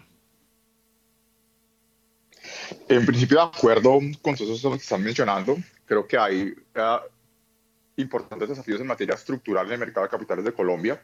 Lo hemos venido discutiendo eh, tanto en la liquidez de la renta variable, en los FIX, que el auge está hasta ahora en la renta fija y en los CDTs. Ha sido complejo ampliarse a la renta variable. Eh, bienvenido toda la pedagogía que se haga en los fondos de capital privado y en general en el capital privado. Yo haría los dos comentarios muy, muy puntuales que están muy atados a los ciclos monetarios, ¿cierto? Acá en los Estados Unidos, precisamente, el auge del crédito durante la última década ha provenido eh, de ese capital privado, tanto por el auge del sector mismo como por las necesidades de inversión, sobre todo en los sectores de tecnología, y ya estamos hablando de emprendedores, como por la mayor regulación necesaria al, al sector intermediado bancario tradicional. Eh, e infortunadamente con evidentes excesos especulativos a negocios que lucían muy creativos, pero como decía un ex jefe mío, no dejaron de ser, valga la pena la redundancia, los negocios de los yernos creativos, ¿cierto? Disfrazados de una jeringuenza muy particular, criptomonedas, blockchain, inteligencia artificial, algoritmos, etcétera, pero que en últimas no lograron rentabilizarse. Entonces yo, toda la promesa, y soy muy optimista en esos temas, pero creo que uh, las valoraciones excesivas a nivel global de ese capital privado mmm, van a estar pasando algo de cuenta de cobro número uno, número dos, y por naturaleza las mayores tasas de interés uh, pues también tienen algunos vientos de, de, cabeza con ese sector en particular. Entonces yo, yo optimista, pero lo moderaría un poco, uh, sobre todo en los temas de venture capital, sobre todo en los temas eh, de, de private equity, que también están acá un poco complicados en los Estados Unidos. Entonces optimistas, pero con un, con un asterisco. Gracias, don Nelson. 7 y 31 minutos de la mañana y a esta hora tenemos un invitado muy especial. Pablo Pereira Portugal es el CRO, es el Chief Revenue Officer de To Innovate.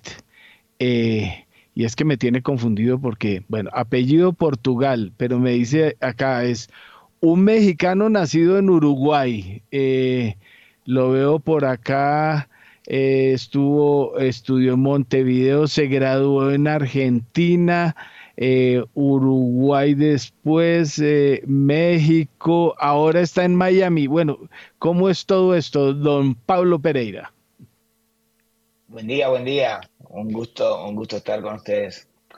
Eh, la verdad sí, un desafío interesante, eh, muy contento de acompañarlos y nacido en Uruguay, este, pero bueno, mucho tiempo en México y eso, eso me hizo hacerme mexicano. También tuve el gusto de, vivir casi tres años en Colombia, así que muy contento, muy contento de acompañarnos. Ah, bueno, pues el recorrido ha sido muy amplio. Bueno, Pablo, eh, hablemos de esto. Primero cuénteme qué es Tu Innovate.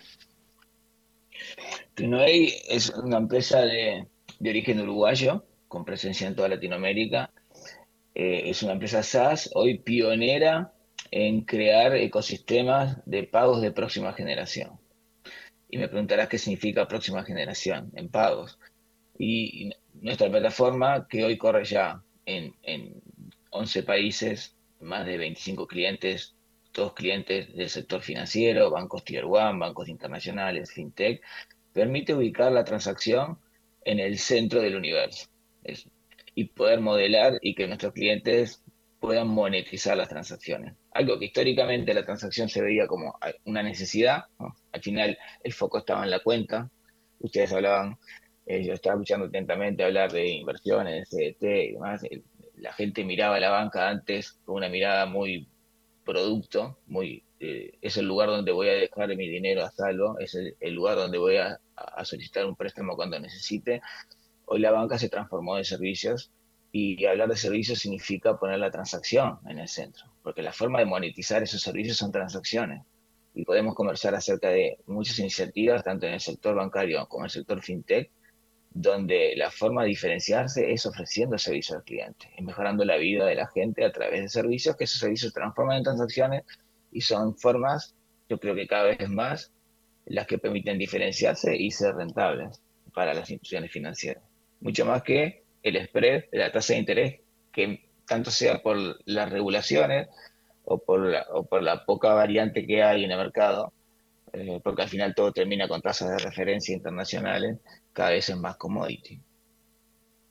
Pablo, explíqueme eso de el centro del universo. Cuando esto, esto cambió mucho en los últimos años, la pandemia ayudó y, y, y, y la, y el nacimiento de la fintech ha empujado a que la transacción hoy sea eh, el negocio que vas a desplegar a, los segmentos de los clientes está basado en cómo una institución financiera va a monetizar la transacción. Imagínate esto, antes el foco era abrir un CDT y el CDT va a pagar la tasa de interés la tasa de interés va a estar asociada a las tasas de referencia. Hoy las instituciones financieras están ofreciendo servicios cuando le permiten a una persona hacer una, cuando una persona puede hacer una transferencia, enviarle dinero a un primo eh, que está en Bucaramanga, desde Bogotá, y puede retirarlo a través de un corresponsal eh, no bancario. Cuando usted paga eh, los servicios del teléfono, del agua, de la luz, desde, la comodidad del hogar o desde el trabajo. Cuando quiere a través de apretar un botón, eh, apretar un botón en el teléfono, comprar una criptomoneda o quiere comprar una acción compartida en Nasdaq. Todo eso son transacciones. Y nosotros a diferencia del mundo de los core bancarios que se enfocaban en la cuenta, nosotros nos enfocamos en la transacción. Le permitimos a nuestros clientes, que son los bancos y fintech, cuánto dinero van a, eh, desarrollar convenios de pago, cuánto dinero van a cobrar en comisiones al cliente, cuánto le van a cobrar a la empresa que está haciendo el recaudo, cómo van a conciliar, cómo van a compensar. Todo pensando que la transacción es la reina. Bueno, entonces eh, la transacción es la reina. Em, eso quiere decir que hay muchos paradigmas de lo que se venía hablando en el mundo de las fintech que deben cambiar eh, a partir de ahora o, me equivoco. Completamente, completamente. La fintech, bueno, por, la naturaleza de, de, ese género, está en constante ebullición y constantemente lanzando iniciativas y constantemente innovando si nosotros vemos las historias de la, de la FITEC en los últimos años, y más allá de la aceleración de, la, que la pandemia generó, que, ya lo hemos conversado bastante, este, hemos visto que, se han enfocado mucho en, la experiencia, en la experiencia de, usuario, ¿no? Eh, hemos visto aplicaciones muy buenas, eh, generando eh, atracción a los clientes, permitiendo enamorar al cliente a través de la aplicación pero hemos visto una, falta de experiencia financiera. ¿Qué significa esto? Si tú analizas, la mayoría de las fintech se han apalancado en, mm, voy a exagerar un poquito, en, el monoproducto, digamos, una cuenta y una tarjeta, that's all, y con eso resolvemos. Yo creo que se viene ahora tres desafíos fuertes en esa línea. El primero es que se ofrezcan múltiples productos y múltiples servicios la fintech. Ya no van a pensar solo en, un producto solo, sino la oferta tiene que ser más completa para que el cliente eh, se apalanque en la fintech para resolver temas cotidianos de la vida, pagos, servicios, eh, acompañar eh, y resolver y simplificar la vida. El segundo punto son ecosistemas e infraestructura, rieles, ¿no? rieles donde puedan interactuar las diferentes iniciativas. De nada sirve tener el mejor producto y la mejor aplicación si eso no está conectado con, el resto del mundo. Si un banco no puede eh, interactuar con una fintech, si una fintech con una empresa de pagos, con un comercio, con un retail. Entonces, la, segunda iniciativa para mí muy importante es infraestructura, ecosistemas, poner mucho foco en, eso. Y el tercero es algo que, que, Colombia lo tiene muy bien, para mí es uno de los pioneros, que es el tema de regulación, pero la regulación sigue exigiendo sigue exigiendo porque ha sido, yo creo que la, regulación es un acelerador de que las cosas pasen y se vienen desafíos muy interesantes con el mundo de Open, open Finance y Open Banking que sí tienen que ser trabajados desde esa perspectiva. Yo creo que esas, yo, de nuestra perspectiva son las, tres puntas de lanza de, de las iniciativas FinTech para este año. Oiga, eh, Pablo, yo, confieso que aunque eh, pues mi mundo, por, haber sido digital netamente en mi negocio durante los últimos veintipico de años, em, siempre le he tenido temor al, tema de la nube, especialmente por los riesgos de seguridad. Eh, y, uno ve que todas las evoluciones de las plataformas y demás se están dando es hacia allá. ¿Qué nivel? Y bueno, Estamos aquí en Colombia vimos recientemente unos secuestros de bases de datos y demás eh, circunstancias. Eh, ¿Cómo está de seguro ese tema? Ah, qué buena pregunta. Ah, nosotros venimos trabajando fuerte en ese tema. Hoy la realidad es que si las empresas siguen eh, las definiciones, los estándares, los protocolos, las certificaciones, hoy la, infraestructura tecnológica es muy segura. El punto más vulnerable es la ingeniería social, el viejo cuento del tío. ahí están los puntos de falla más grandes porque todavía no hay una educación financiera fuerte en, todos los sectores. Pero si, si analizamos los grandes problemas que hubieron hoy a nivel de seguridad en el sector financiero en Latinoamérica, hablo de tanto Chile, Ecuador, Colombia, eh, las, grandes, las grandes generadores eh, son cómo le, han podido ingresar en los puntos vulnerables que son las personas, no tanto la tecnología. El viejo cuento del tío sigue estando ahí arriba de la mesa, porque se, de, de, alguna forma, mediante influencia, se, se consigue información para poder acceder a los sistemas. Cuando te piden el datos de una cuenta, te piden la, contraseña, eso no, no hay tecnología que, no es un problema tecnológico, sino un tema de que la gente esté preparada para eso. Pero sí, es un gran tema trabajar. Eh, pero realmente hoy la nube tiene un nivel de seguridad muy, muy fuerte, muy buenos. Muy bien, pues eh, ya son las 7 de la mañana y 41 minutos. Pablo Pereira, muchas gracias por haber estado con nosotros en esta emisión de Primera Página Radio y siempre bienvenido a Javeriana Esther. Un feliz día. Feliz día para todos, muy amable, gracias por el tiempo y que tengan una excelente semana.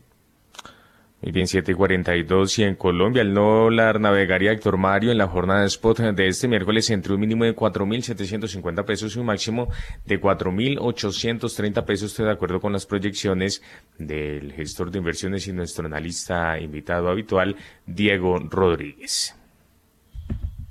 Mil gracias, don Juan Sebastián. Eh, oiga, Andrés Moreno, eh, vi esta madrugada el yen fortaleciéndose, eh, luego más adelante vi que eh, ante las palabras de Powell el dólar en Europa se estaba fortaleciendo contra el euro. No sé, entonces ese jueguito volvemos a que la cosa un ratico sí y un ratico no. La volatilidad de este mundo va a continuar y más en las monedas con todas las, las tensiones e incertidumbres que hay. El dólar en Colombia ya no lo mostró, todo el mundo al principio feliz, ¡eh! Abrió 4.680 debajo de 4.700. Y más se moró uno diciendo eso cuando volvió y se disparó. Una volatilidad impresionante. Eh, hoy otra vez habla Powell.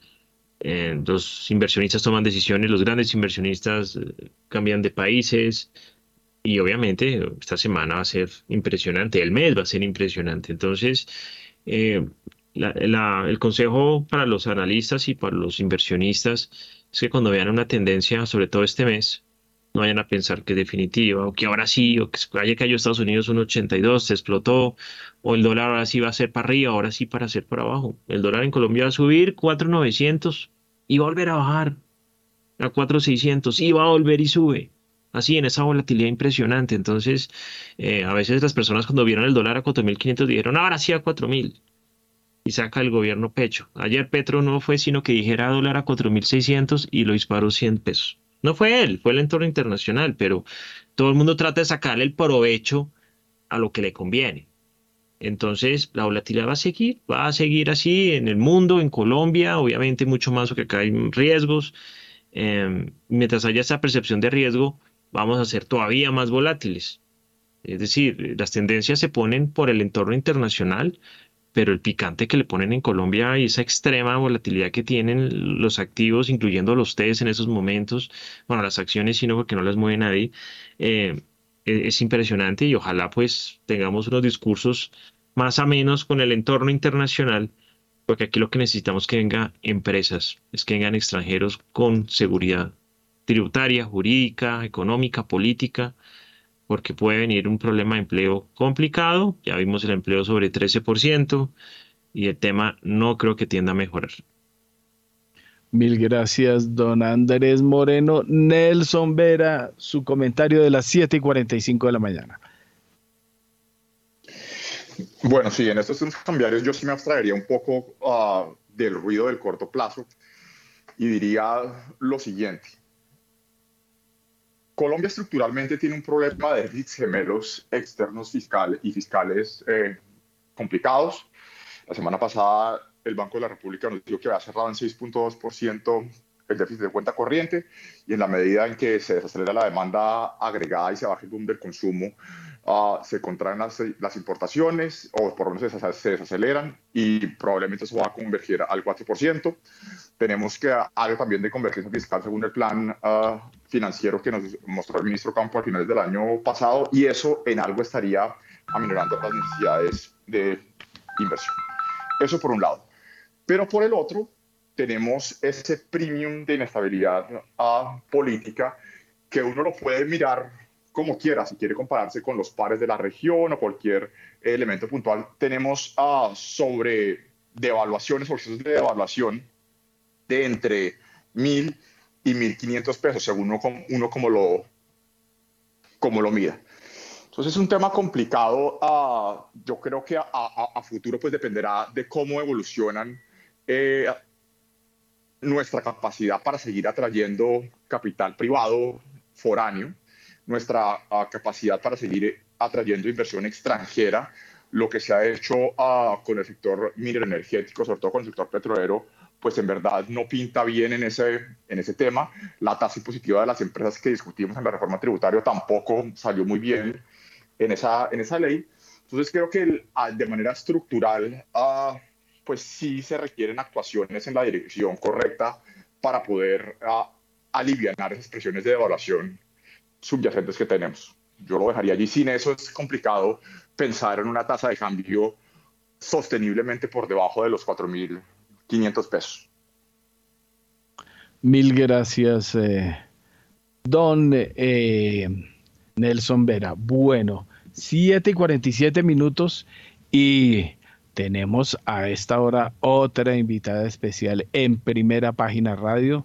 Se trata de Paola Lozano. Eh, vamos a hablar de un tema en el que estuve la semana pasada, el lanzamiento de Bravo Auto.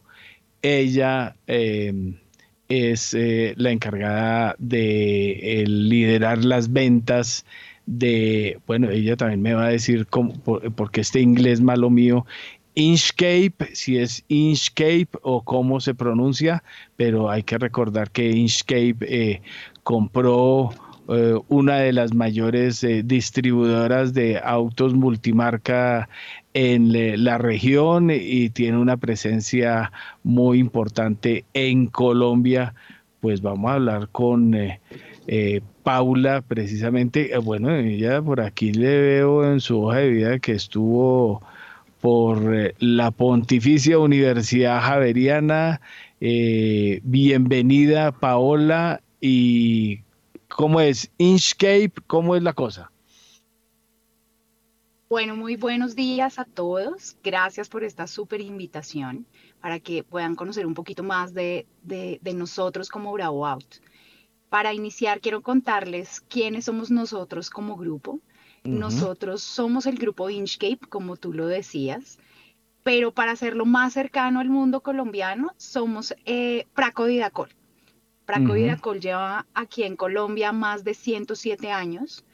Em, especializado pues en vehículos si bien eh, de servicio productivo, también con las marcas Subaru, DFSK, Jaguar y Land Rover, Mercedes-Benz y como tú lo decías, pues ahora hacemos parte también con este grupo Terco desde hace aproximadamente dos meses. Eh, nosotros somos una empresa británica, Inchcape, que tiene presencia en más de 37 países a nivel mundial. Y con el modelo Bravo Auto, que es lo que eh, venimos a presentarles el día de hoy, es una compañía que nace em, en tiempos de pandemia. Y viendo la necesidad y la escasez que tienen los OEMs, es decir, las fábricas, en cuanto a disponibilidad de vehículos nuevos. Cuando hablamos de, de, esto, pues se pensó, el grupo pensó en el modelo Bravo Auto, que es venta eh, y compra de vehículos usados y nosotros le damos un valor diferente al vehículo usado. Bravo Auto en este momento ya abrió sus puertas en Australia, en Polonia, en Londres y en Latinoamérica fuimos escogidos aquí en Colombia para ser los pioneros del mundo Bravo Auto. Así que llegamos a Colombia bajo la sombrilla de, de Praco y Dacol, de este grupo tan importante, para revolucionar el mundo de los vehículos usados, para cambiar el concepto de, del usado y darle un valor diferente, porque entendemos que, que los clientes tienen una inversión importante cuando compran un vehículo y el que sea usado no quiere decir que sea menos o más, sino acá en Colombia hablamos de un carro como parte de la familia, de un activo bien importante. Así es, Paola. Eh, bueno, esto, eh, ¿qué es Bravo Auto? Es una plataforma, es un sitio, bueno, porque yo, yo, soy de los viejitos, entonces yo todavía soy de los que tengo que ir a ver el carro y, y manejarlo para, para comprarlo. Eh, ¿cómo, eh, ¿En qué se diferencia? ¿O es plataforma y es sitio donde se pueden ir a ver los autos? ¿Cómo es el asunto de Bravo Auto? En Bravo Auto tenemos todo lo que un cliente necesita no solamente la disponibilidad de un inventario en unas plataformas en nuestra página web o en, diferentes lugares en donde comercializamos desde canales virtuales, sino que también tenemos en este momento dos concesionarios, sedes físicas. Eh, la principal queda en Chía, más exactamente eh, después del peaje por la autopista norte, un kilómetro después. Tenemos 4.000 metros dispuestos para nuestros clientes. Y tenemos otra sede en Morato, que es en la zona de concesionarios, em, que es allí donde también mostramos los clientes. El mundo Bravo Auto habla de que nuestros clientes se enamoran también de una experiencia. Nosotros vendemos experiencias. Desde el recorrido que nosotros, nosotros le hacemos en el site a los clientes, hacerles entender la transparencia de cómo compramos los vehículos, qué les hacemos cuando los alistamos, que un cliente pueda tener la facilidad desde una pantalla de escoger su vehículo y posteriormente ir a verlo físicamente según la ubicación en el concesionario también pueden hacer test drive. Así que realmente, y entendiendo también el mercado colombiano, que nosotros los colombianos queremos ir a verlo, a palparlo, nosotros tenemos unos sites dispuestos para que nuestros clientes estén allá viendo todos los vehículos que tenemos.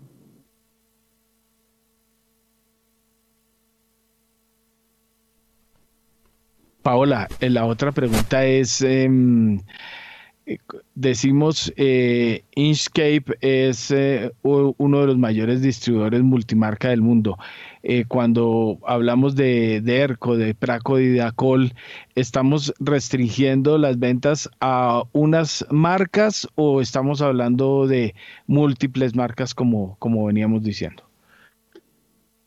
No, nosotros desde Bravo Auto recibimos y compramos y vendemos pues todas las marcas que se comercializan en Colombia bajo unos parámetros, ¿no? Nosotros tenemos unas políticas que deben ser 10 años de antigüedad y no mayor a 100 mil kilómetros. Hay algunas restricciones en cuanto a algunas marcas, pero ya por un tema de representación de las fábricas aquí en Colombia, porque lo que nosotros no queremos es venderle a un cliente un carro que no tenga de pronto talleres autorizados o demás acá. Pero de resto nosotros vendemos todas las marcas. Claramente también, pues de, de estas marcas propias de nosotros tenemos un volumen importante, pero nuestro equipo de compras, que es un equipo especializado de verdad, ir a la calle a buscar esos clientes, compra de todos los vehículos y sobre todo lo que los clientes están pidiendo, ¿no? Tenemos una interacción entre equipos en donde compras eh, y ventas nos unimos y se compra realmente lo que el cliente cuando va a nuestros sites eh, nos está solicitando. Eh, bueno, Paola, veía yo allá pues que tienen un, un staff de eh, pues eh, de lo que uno llama taller de mecánica. Se somete creo que es a una revisión de 158 o algo así parámetros que tiene que pasar cada carro. Sí, nosotros al comprar el vehículo eh, le hacemos una inspección de 150 puntos al momento de comprarlo. ¿Para qué? Para garantizar que en el momento que nosotros lo vendamos, pues estamos entregando a nuestros clientes un buen vehículo. Luego de que compramos ese vehículo, luego que se hizo esa inspección, lo pasamos a alistamiento y las personas de operaciones o alistamiento eh, le realizan al vehículo alistamientos mecánicos, estéticos, por ejemplo, la cojinería la, la entregamos completamente lavada, Em, nosotros tenemos unos parámetros en donde si los carros tienen unos golpes, unos rayones de ciertas dimensiones y ciertas características, nosotros los, los corregimos. Es decir, no es que compramos un carro eh, de cierta manera y lo entregamos igual, sino que siempre hay una intervención, siempre hay un alistamiento, un embellecimiento. Hay algo muy particular en los vehículos usados y son los olores. Huelen a perfume, huelen a a perritos y nosotros le hacemos esa desinfección a los carros para que los clientes puedan pues llevarse su vehículo de verdad para ellos es nuevo. Eso es lo que nosotros buscamos. Adicional para nuestros clientes, y esto, esto es súper chévere que lo conozcan, es que cuando un cliente va a nuestro concesionario y decide comprarnos un vehículo, nuestro cliente tiene ocho días para probar su carro. Si en ese transcurso de ocho días decide que no es el carro que esperaba o que no le gustó, que mecánicamente no nos respondió como él quería, tiene ocho días para cambiarlo. Entonces el cliente puede volver a ir al concesionario a escoger otro vehículo o a pedir la devolución de su dinero. Esto es bien importante que nuestros, nuestros clientes y ustedes eh, lo puedan conocer. Muy bien, pues Paola, muchas gracias por haber estado con nosotros en Primera Página Radio y compartir con nosotros esta información. Un feliz día. Un feliz día para todos y todos los oyentes de Primera Página Radio. Muy bien, 757. A usted, Paola, muchas gracias. El petróleo de referencia Brent llega a 83 dólares con 2 centavos el barril, pierde 0,32%, mientras que el WTI hasta ahora llega a 77 dólares con 20 centavos el barril, pierde en este momento 0,49%. Bueno, eh, creí que estaba conectado eh, William Varela. Eh, buenos días, Héctor. felicitaciones a todas las mujeres en su día. Pues le cuento que ya fue radicado en el o ya fue entregado, para ser más preciso, fue entregado al Gobierno Nacional un documento de 20 modificaciones a la reforma a la salud que redactaron los integrantes de los partidos liberal, la U y conservador. Estos tres partidos eh, son de la coalición de gobierno. Inicialmente dijeron que no iban a votar la reforma. Es decir, los enmermelados. Eh, es correcto. Acuérdense que después de la reunión eh, con estos enmermelados hace una semana salieron tres ministros del despacho. Dicen ellos que no, pero usted sabe cómo se manejan las cosas con la mermelada en Colombia. Le cuento. Eh, hay 20 puntos en donde ellos sustentan inicialmente un punto clave, que es que no se estataliza o que no se queda en manos del Estado la salud colombiana. Si se burocratiza, imagínense lo que están proponiendo, que no van a burocratizar la salud en Colombia. Asimismo, dice el documento de 20 puntos que se le permitirá a los usuarios escoger su entidad gestora de salud y vida. Ojo a este nombre, entidad gestora de salud y vida pues eh, prácticamente es el reemplazo de EPS. No se admitirá la intervención, la integración vertical, ni se eliminará la posición y se eliminará la posición dominante de las gestoras de salud y vida. Antes para ellos EPS. Además se definirá una nueva unidad de pago por capitación ajustado a riesgos con incentivos de calidad pago por capitación, ahí está la plata, se garantizará el giro directo para las clínicas y hospitales a través de ADRES, que es la entidad que maneja los recursos. Asimismo, la creación de un fondo de garantías para el sector de la salud que reconozca deudas a los hospitales y clínicas. Se creará un sistema de información unificado y se fortalecerá la vigilancia. Los enmermelados han dicho que en las próximas horas van a llegar al Congreso de la República y en un acto público con periodistas y con muchas fotos van a entregar este documento de las 20 líneas gruesas. No son las 20 líneas azules, sino las 20 líneas gruesas de la reforma a la salud. Van a fortalecer los hospitales en su infraestructura y dotación, van a luchar por la formalización de la salud, van a fortalecer la inspección, vigilancia y control del sistema de salud, van a fomentar eh, eh, eh, el Consejo Nacional de Salud. Bueno, ahí están los 20 puntos, se los presentamos en primera página anoche, ya todos los pueden leer, los 20 puntos son como la parte gruesa que el gobierno debe leer en las próximas horas y la ministra de Salud, Carolina Corcho, pues no le dé mayor objeción. Esto está aprobado en cuatro debates, en comisiones, eh, séptimas de Senado y Cámara y en plenaria, Héctor. Esto ya está casi listo. Eh, por otro lado, hay que decir que nuevamente siguen las asociaciones de pacientes y usuarios del sistema de salud convocando mañana jueves a una nueva marcha. Ya la semana pasada hubo una marcha en nueve ciudades, mañana son eh, marchas en tres ciudades capitales para que se preparen. En Bogotá marcha desde las nueve de la mañana.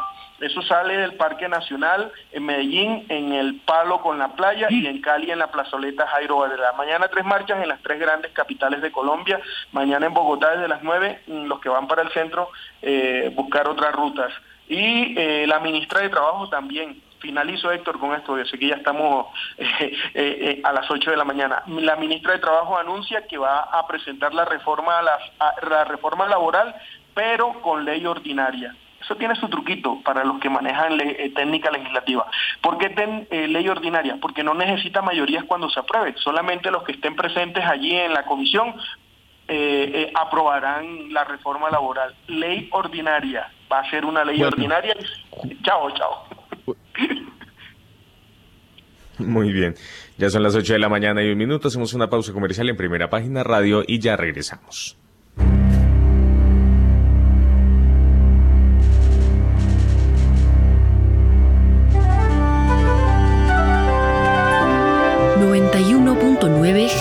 Estéreo, Bogotá. HJKZ. Sin fronteras.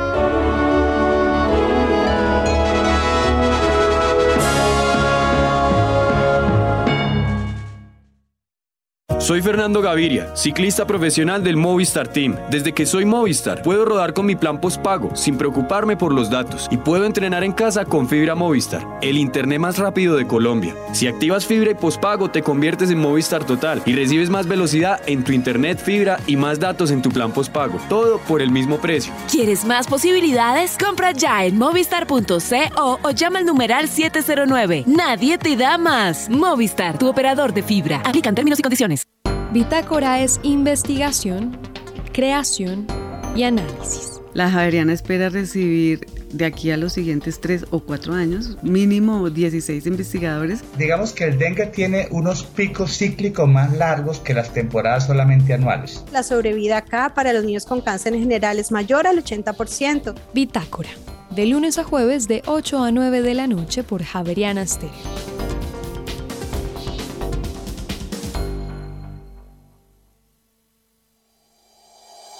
En Acciones y Valores, nuestra prioridad es construir la mejor versión de su futuro financiero. Por ello, creamos soluciones para cada uno de sus objetivos. Descubra nuevas formas de ahorrar y simplifique todo desde el celular a través de inversiones digitales desde un peso. Genere rentabilidad y a la vez impacto positivo en el mundo con inversiones responsables. Construya su plan de inversión personalizado con asesoría exclusiva y especializada Optimice el manejo de recursos de su empresa por medio de soluciones de tesorería. Realice envíos y pagos internacionales seguros de la mano de nuestro aliado Western Union. Es momento de crear metas juntos. Conozca la mejor forma de hacerlo. Contáctenos en www.axivalores.com o al WhatsApp 323-236-5222, vigilado y regulado por la Superintendencia Financiera de Colombia.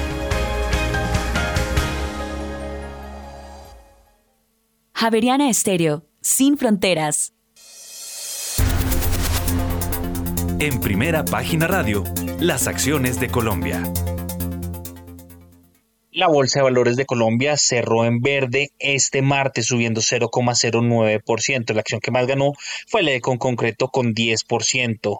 Nutresa fue el segundo título más valorizado de la jornada con un alza de 7,39%, mientras que la acción de Back Holding International subió un 4,33%, seguido de Terpel con 3,28%. Por su parte, Grupo Sura fue la que más cayó con un 7,30% y la empresa de telecomunicaciones de Bogotá perdió 6,60 0,84%. Recordemos que el Colcap subió 0,09% a 1.236,75 puntos, mientras que el Colir ganó 0,33% hasta las 782,4 unidades. Gracias Juan Carlos, ya son las 8 de la mañana y 5 minutos y ya tenemos dólar. A esta hora, abren los mercados en Colombia.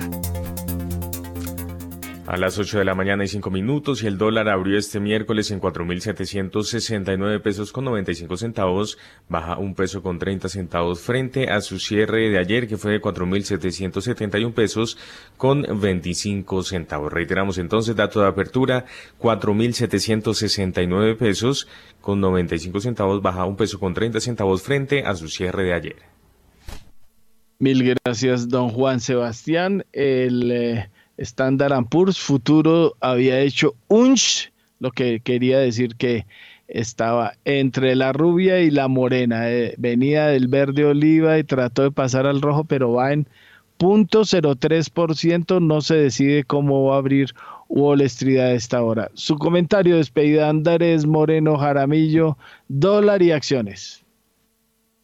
Bueno, dólar hoy está eh, 4764, ya, ya a esta hora, digamos, viene cayendo un poquito. Es posible que, tengamos nuevamente una volatilidad en la medida que, que Powell empiece a hablar. Mercado accionario en Colombia sigue muy barato. Estás, tendremos asambleas de accionistas todo este, todo este mes y ahí saldrán dividendos, fechas de pagos. Eh, se ha recuperado bastante el Colcap, va a menos 3,83 en el año, iba a menos 7% y esperemos que las compañías eh, que más caen este año eh, recuperen. O sea, Occidente cae 37%, Bogotá 30%, PEI cae 30%, todo lo que es infraestructura como el Cóndor 26% cae, con concreto el 22%, cementos, Argos 19%. Eh, necesitamos que, las asambleas sean bien interesantes y movidas con la presencia de Gilinski en el caso del GEA y que obviamente los inversionistas empiecen a, recibir retornos, dividendos después de tanto esfuerzo y sobre todo tanta credibilidad que le han dado al mercado accionario, porque siguen llegando, los inversionistas minoritarios siguen entrando al mercado accionario, necesitamos que los extranjeros hagan la tarea también. Muy bien, gracias Andrés, 8 de la mañana y 8 minutos y de esta manera llegamos entonces al final de esta emisión. Ustedes muchas gracias por haber estado con nosotros. A Germán Roberto Verdugo, Andrés Moreno, Jaramillo, Nelson Vera Concha, Paola García, Pablo Pereira y Paola Lozano, nuestros invitados el día de hoy. Héctor Mario Rodríguez en la dirección y en la presentación quien les habla Juan Sebastián Ortiz. Los invitamos a que continúen en Javeriana Estéreo, que en segundos llega Mañanas Sin Fronteras. Que tengan todos ustedes un feliz miércoles.